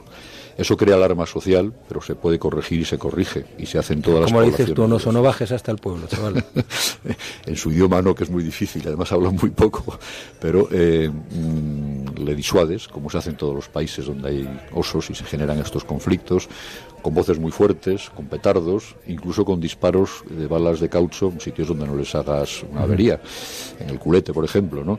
De esa manera los osos ven que no es una buena idea lo que están haciendo, lo asumen y dejan de hacerlo. Pero no es peligroso para los humanos también encontrarte con un oso de frente cuando doblas una calle. Hombre, es sorprendente y el susto que te llevas es morrocotudo.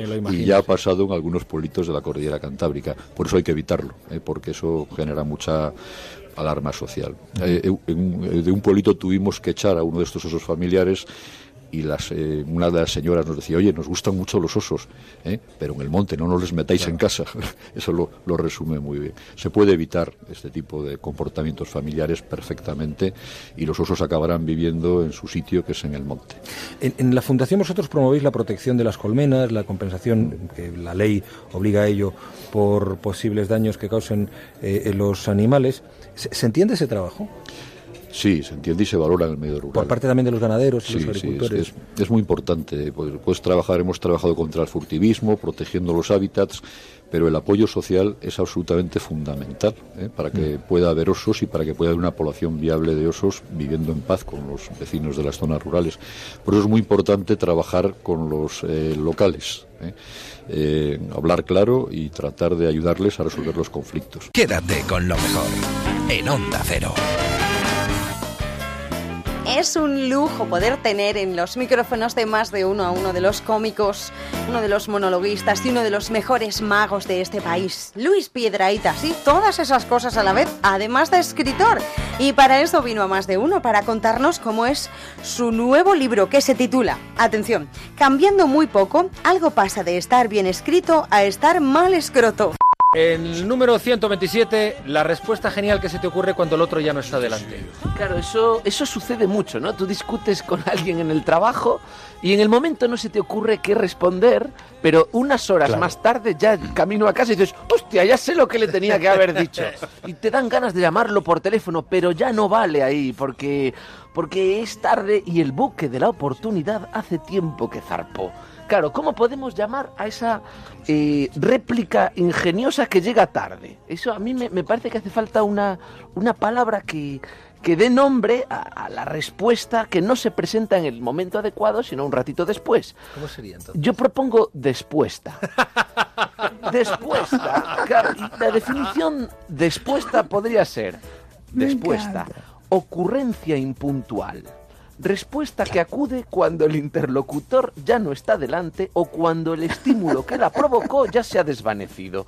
Réplica brillante que permanece en la oscuridad. Yo creo que este libro debería ser visto con atención y mucho respeto y que tenga consecuencias por los académicos de la lengua. Bueno, yo Totalmente. creo que este libro lo que tiene es un cariño por el idioma eh, brutal. desmedido. Sí, o sea, yo aquí mm, hay mucho cariño, está muy muy bien Está tratado. muy hecho lo mejor trabajado, muy Yo no trabajado. tengo en absoluto las- este libro yo lo he escrito para reírnos, para pasárnoslo bien. Es lo único que pretende que pretende este libro. Pero sí es un sí es un homenaje al ludolenguaje, es una catedral de juegos de palabras donde yo me lo he pasado muy bien armándolo y espero que la gente lo disfruta. Es lo Oye, único que quiero. Pero Luis, Luis, es que eso justo te quería explicar. ¿Cómo lo armaste? Claro, Es decir, ¿en porque son, momento- son, mira, perdona, Boris, son como las greguerías, además, me, me- mm, voy a decir a lo mejor una barbaridad para algunos, pero a mí me parece al nivel de Ramón Gómez de la Serna, pero están planteadas de forma diferente, como pregunta Boris. ¿no? Aquí el, aquí el planteamiento, que es. eh, porque ha habido otros diccionarios como estos brillantes, ¿no? El de Col, el de Jardiel Poncela, Gómez de la Serna también hizo alguno. Eh, aquí el planteamiento es otro. Aquí el planteamiento es partir de situaciones reconocibles, de, Hmm. de momentos que todos hemos vivido, pero que no tienen una palabra que les dé nombre. Entonces, el- lo que hago yo con, con, con eh, intuición de cerdo trufero es ir olisqueando significados huérfanos de significante. Y ahí está, hay que Claro. buscar la situación, hay que buscar ese momento en el que se te ocurre la respuesta genial, pero ya es tarde. Bueno, eso no tiene nombre y todos lo hemos vivido. Respuesta, es que Ahí hay que buscar una palabra que le dé nombre y yo juego con las estructuras de los diccionarios pues para que tenga un, O sea que- un ratito humorístico. Si yo me quedo quieta, ¿no? En el coche, porque estoy diciendo, "Oye, a ver cuándo acaba esta sección que me gusta tanto, o estás en el atasco, a ver cuándo acaba, o no sales del coche porque no quieres perderte mm, algo que está ocurriendo en la radio. Y eso está también en el libro, ¿no? La situación de quedarte dando vueltas en el coche, escuchando un programa de radio humorístico, eh, esperando a que termine porque estás casi narcóticamente enganchado a los contenidos humorísticos que escuchas por la radio. Como muchos sea- oyentes ahora mismo. Claro, sea en el atasco, sea en un semáforo, o sea, y ahí la palabra es traficomedia. Traficomedia es el regocijo que aflora en el interior de un coche en cuya radio suena un programa humorístico. Eso es lo una Qué maravilla. Yo estoy, yo estoy muy fascinado con el del desayuno posterior. que- Resayuno. Resayuno, porque yo, ¿sabes que cuando yo vine a vivir a España, lo descubrí en la oficina donde yo trabajaba, una productora en Galicia, a las 11 de la mañana salía, salía y se iba a la cafetería de enfrente. Y estaban allí esos 20, 15 minutos largos, tomándose un croissant, y, y fumando y tomando café. Y dije, vaya, pero esto es sensacional. Yo creo que esto debería ser aplicado por todo el mundo. Eso es de lo mejor, resayunar, ¿no? ¿Qué tal, señor ministro? ¿Ya usted ha, ha- resayunado usted? Estoy tresayunando. Hay una que a mí me fascina, Juanra, y creo que además define muy bien a gente que conocemos, a estas personas que corren, que hacen maratones, que bueno, saben a será? correr, que lo ponen todo en redes sociales y que encima te están dando mucho la plasta con que tú también te vuelvas que además han quemado muchas calorías y, Muchas, además- muchas, muchas. y han exudado un sudor. Claro, con ¿cómo, un cómo sabor- definimos, cómo llamamos al deportista minuciosamente autoanalizado, registrado y publicado en redes sociales, deportista pesado que corre ligero? Pues la mejor definición es la que ha hecho el señor Piedreita, que es almorraner. no miro a nadie, jefe. Yo no me considero un almorraner.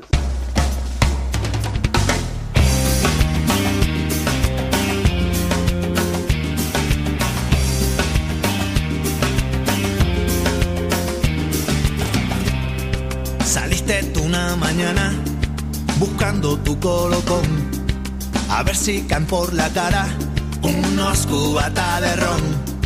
Y te encuentras tan solito, la gente te da de lado.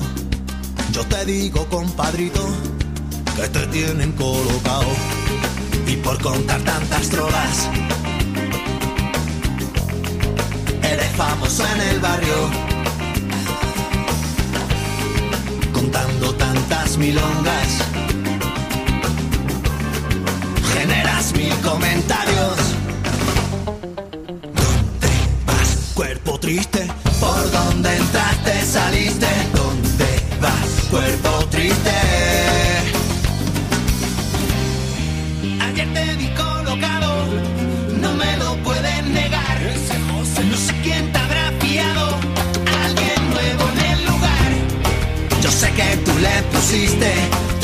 Mejor cara de actor. Yo te digo cuerpo triste que no tiene salvación. Y por contar tantas trolas, eres famoso en el barrio. Contando tantas milongas, generas mil comentarios. Cuerpo triste, ¿por dónde entraste? Saliste, ¿dónde vas? Cuerpo triste. ¿Dónde vas? Cuerpo triste, ¿por dónde entraste? Saliste, ¿dónde vas? Cuerpo triste. Y ahora te andan buscando por deber más de la cuenta. Vinieron dos preguntando. Mejor será que no vengas. Vente cuando quieras pa' mi casa que yo te doy gloria. Yo siempre te abro la puerta que te has quedado en la barra. Vente cuando quieras pa' mi casa te estoy esperando. Yo siempre te abro la puerta. Yo sé que tienes buen corazón, cuerpo triste. ¿De dónde saliste?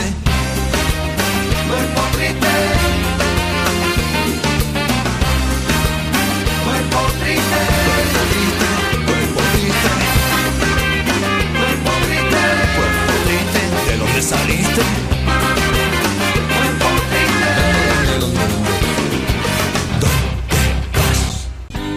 Rocío Santos. Quédate con lo mejor.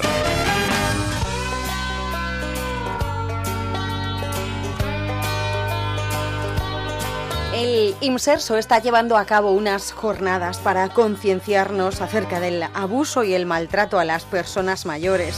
Debemos implicarnos todos y cuando haya una situación de abuso hay que denunciarla. Nos contaba, nos explicaba la directora general del IMSERSO, Carmen Balfagón, en Julia en la Onda.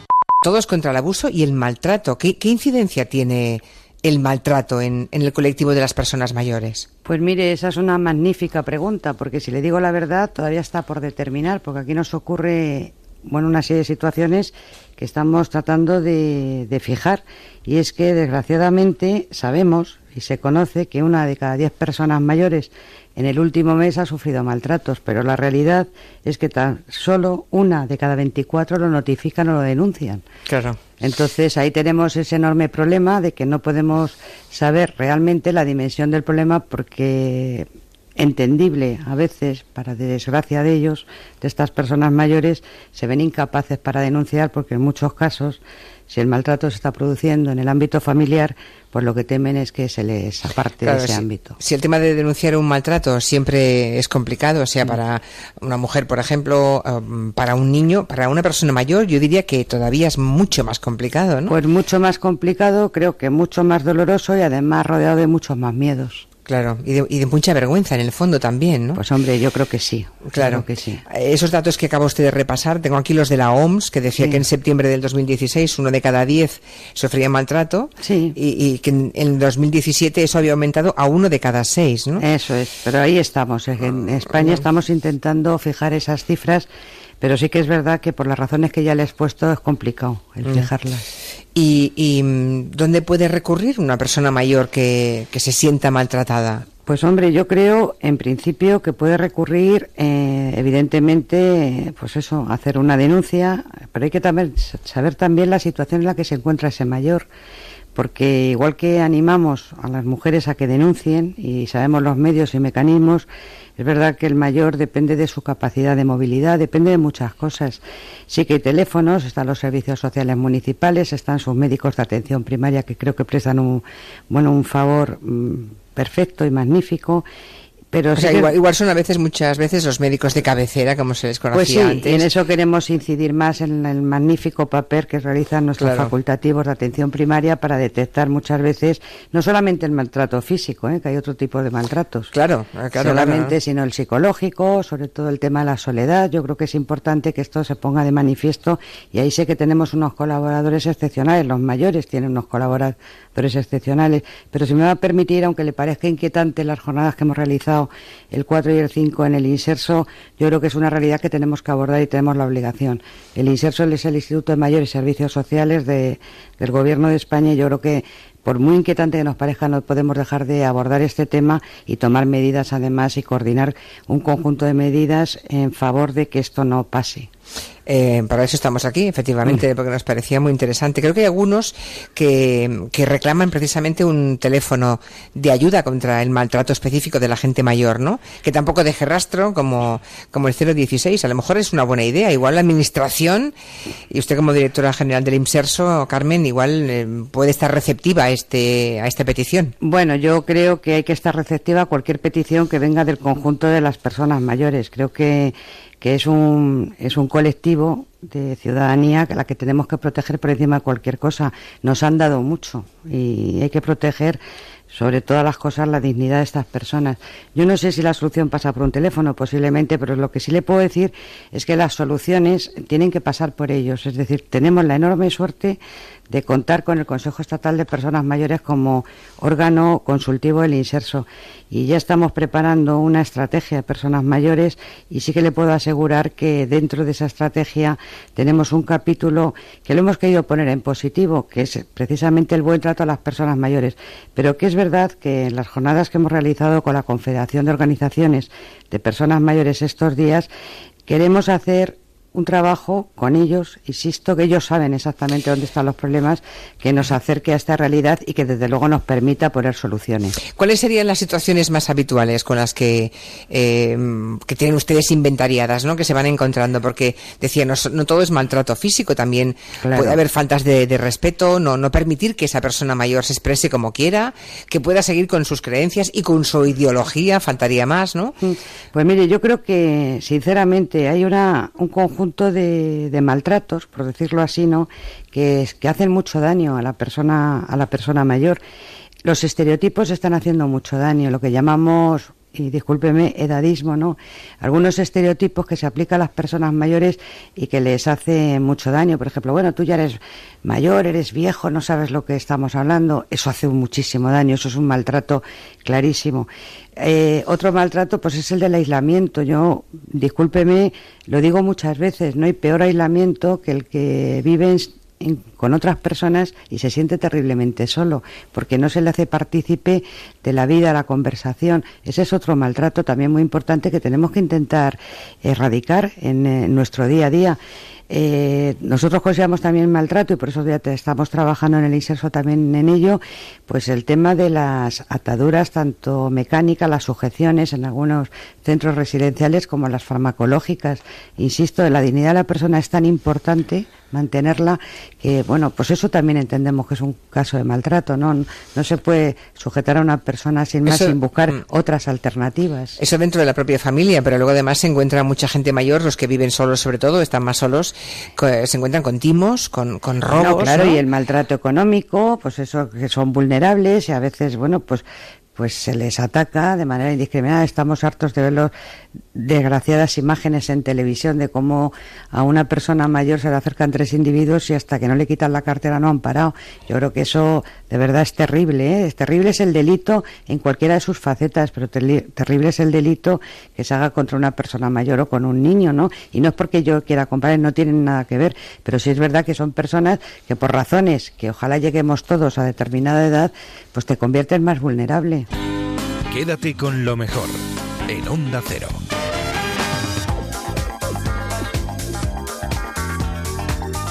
Adrián Lastra, Paco León, Rosy de Palma, Alexandra Jiménez, un montón de actores y cómicos son los protagonistas de la película Tok Tok, basada en una obra de teatro del mismo nombre que ha triunfado en todas partes. Adrián Lastra precisamente y Paco León estuvieron charlando con Julia en Julia en la Onda. ¿Qué líneas rojas diríais que no se pueden pasar cuando uno eh, se ríe o hace humor sobre salud mental? Porque hay temas delicados en los que, uy, hay gente que no tolera ni, ni es que una pizca de sentido del humor. Pago, ¿vas a hablar tú? Eh, No lo sí, sabe, está- está pensándolo. Estoy pensando, la verdad es que es difícil siempre saber cuándo los límites del, del sentido del humor o con qué o con no o con qué no se puede hacer eh, eh, comedia eh, eh, siempre es relativo. Pero yo creo que en este caso creo que estamos muy lejos de la línea roja porque es un eh, es la adaptación cinematográfica de una obra que lleva ocho años en cartel aquí en España y que lleva eh, y ha sido un fenómeno teatral en todo el mundo, una- un texto francés y que yo creo que el ánimo de, de la función y de, y de la película es eh, normalizar y hacer visible, dar visibilidad a, un, a unos trastornos obsesivos compulsivos que es, que es el TOC, la gente que, que sufre TOC y que al revés, que hace que, que- que todo el mundo se sienta identificado de alguna manera con esas manías más o menos desarrolladas que tenemos y que, y que desdramatice y, no, no hay, al revés, yo creo que eso ayuda muchísimo a entender a la gente que sufre ese problema y, y- que genera Está empatía. muy bien. Además, si nos ponemos en, nos ponemos sinceros, em, lo de tener algún trastorno así como eh, Todos, un TOC, ¿no? Eh, obsesivo compulsivo, habría que ver cuántos nos libramos, ¿eh? Bueno, pero ese es el TOC TOC del que va la, del que va la película, que como como ha contado Paco León, pues está basada en una obra teatral que ya se ha estrenado en, en más de 20 países, que aquí lleva un montón de tiempo y que tiene éxito en todas partes, ¿no? Como dice aquel viejo proverbio, algo tiene el vino cuando lo bendicen, ¿no? Cuando la obra lleva tantos años funcionando en todas partes es que la cosa chuta. Oye, Adrián Lastra, me dicen por aquí en Twitter, ¿es el Pedro Infantes de la serie Velvet? Oye, este- imagino que esto te persigue, ¿no? Sí, hombre, por suerte me persigue, quiero decir. O sea, no es una, no es una persecución, no es algo que, que me tenga... Preocupado para mal, ni mucho no, menos, en, claro. en absoluto, no, no, sí, sí, cuando la gente dice, me, me- o sea, quiere decir, ¿quién es Adrián? Pedro es el de Velvet, yo creo que es, es lógico, yo creo que es la, la visión más cercana que es lo que tienes ahora mismo de mí, Sí, como sí. trabajador, entonces es lo más normal del, del mundo. es- Sí, es que además fue uno de los grandes triunfadores de Velvet, ¿eh? Eh, aquel personaje titubeante, inseguro, Sí, que además. ¿no? llegó al corazón de muchísima gente, ¿no? La verdad es que, que está muy bien. Bueno, Toc es la historia de seis pacientes que son ah, citados por error en la consulta de un psiquiatra. Puedo contar un poquito, ¿no? Para Sí. que no- Vale. Em, se encuentran allí por error para tratarse de sus distintas variedades de, de trastorno obsesivo-compulsivo. Creo que Paco León es el que está obsesionado con los números, ¿no? Sí, ar- Creo que lo calculas todo. Se llama así. Y, y también tiene un poquito de síndrome de Diógenes que acumula mm, basura y, en fin. Tiene un poco de todo. Un poquito de todo. Madre mía. y luego está Adrián Lastra, ¿no? Que lo que tiene su personaje es un trastorno obsesivo-compulsivo con las simetrías y con no pisar ninguna línea. Adrián, ¿nos habéis sentido reconocido en algo en vuestros personajes? ¿Hay algo de ellos que también tengáis? Confiesa, Adri. Venga, Adrián. No, Nadie o sea, cuenta de verdad las manías, cuéntalo. pero hay gente por ahí con calzoncillos eh, con los mismos desde hace 20 años, en, en las galas, gente que se toca la nariz, ge- gente que se... Bueno, tremendo. Tre- hay- No, auténticas burradas por ahí, ¿eh? No, yo- Trastornos de estos. Yo, yo no me he sentido identificado con el- la manía de... Puedo tener a lo mejor algo de la línea, pero a lo mejor por un día que me estoy aburrido voy andando por la calle y veo y digo, bueno, hoy no quiero pisar las líneas. Sí puedo tener un poco en el... Un poco de manía, les he comentado mucho, mucho, muchas veces esta mañana, a la hora de tender la ropa, que tengo que tender primero los pantalones, luego las camisetas, luego los calzoncillos y luego los calcetines emparejados, porque si no me molesta mucho que se me cuele un calcetín. Ya, pero, pero se pueden colgar de otra manera. Mm, Sí, pero no me, no me gusta. Me A mí digo- tampoco, pero ¿quién se puede atrever a hacer semejante cosa? No, no, en mi casa no. En mi casa tiene que ser, tiene que ser así, sí o sí. Ya. La O ropa negra a un lado, la, si se cuela algo de color tiene que estar aparte. O sea, a ti nunca... Estoy jodido, estoy jodido, Sí. estoy No, jodido. no, no, a ti nunca se te ha desteñido una lavadora, claro. No, no, no, no, no, no. De todo el mundo, yo creo que todo el mundo tiene ahí como algo y empieza a rascar y si quien dice que no empieza a hablar un poco y dice, ah, sí, pues yo hago esto. A- a- Hace un rato me contaban que Leonardo DiCaprio no puede evitar eh, dejar de pisar todos los chicles que ve en el suelo. Tiene que pisar todos los chicles, imagínate. ¿En serio? ¿Cómo vuelve a casa? Madre, pero ese hombre debe volver hecho un asco. Pues sí. Se pues tiene que sí. ir por la calle pi- pisando chicles. Bueno, Imagínate, ¿sabes? Cada uno. Y tú, Paco León, en matemáticas no serás tan bueno como el personaje, ¿no? No, no, no, no. Si No. yo no me sé ni la tabla del 8, vamos, no, no, para nada. Menos mal que has dicho la del 8 y no la del 5. No, la del 5 sí, la del 5 sí, porque todas tienen, casi todas tienen premio. No, no, es así.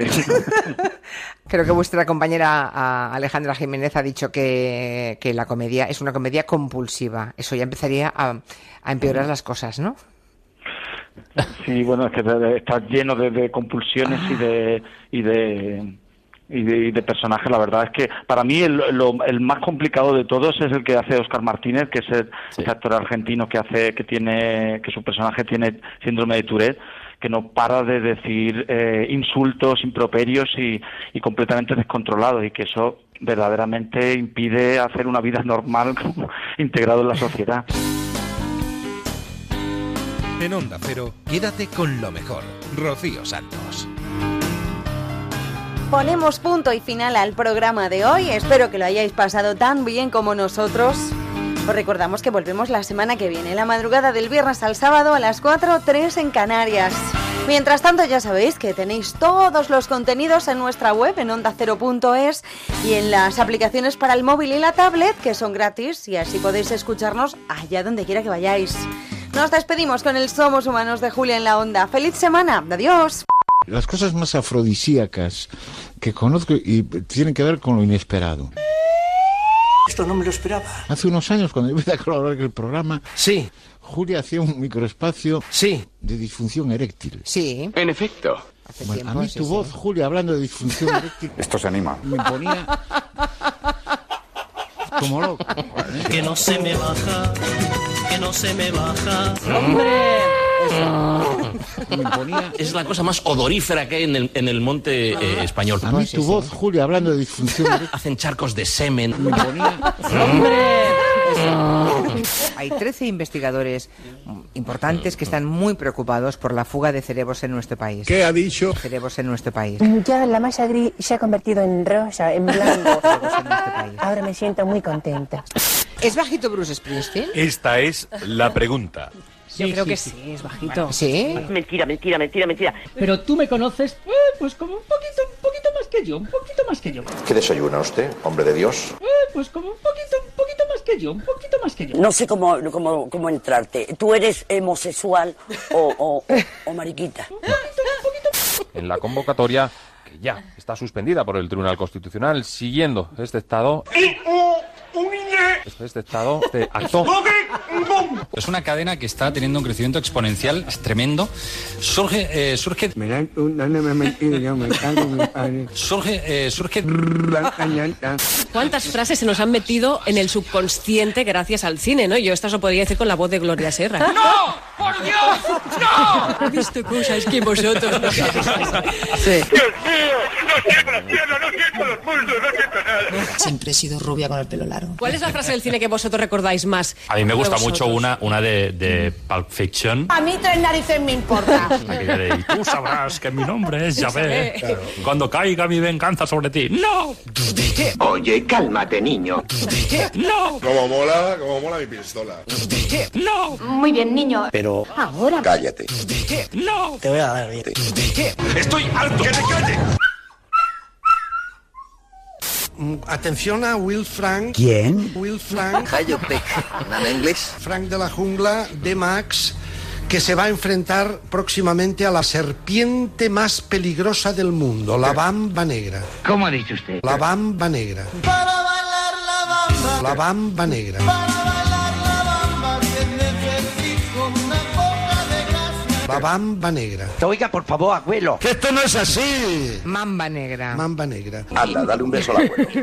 Y lo hemos dejado durante demasiado tiempo en manos de unos señores que eran un poco chorizos. Déjame acabar, Javier. Tía, no puedo hablar. Es que no puedo hablar. Javier. ¿Eres? Un plastón. Pues sí, hijo, sí. Si nuestros oyentes se preparan ahora mismo, en, en- en 10 segundos les digo exactamente dónde lo pueden hacer. La dirección es www. ¿Eh? www. ¿Qué dice usted? A mi coño, yo qué sé. Lucky es decir, L-U-C-K-Y-S-E-A-T.com. Me cago en la madre que me parió. Si quieres, se lo repito. Sí, por supuesto. www. Dios mío. Lucky es decir, L-U-C-K-Y-S-E-A-T.com. Maestro, yo cada día te quiero más por lo bien que te explicas, coño.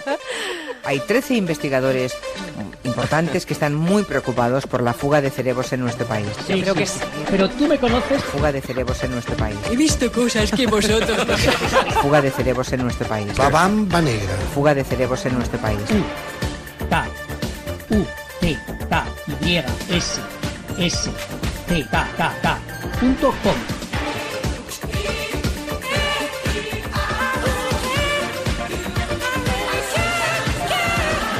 Fuga de cerebros en nuestro país. www. Fuga de cerebros en nuestro país. ¡No! ¡No! U T U T E U T E E. Fuga de cerebros en nuestro país. ¿Y qué somos? Un poco chorizos y un poco negligentes, ¿no? No, hija, no. ¿Qué somos? L U C K Y S E A T punto com. Somos humanos.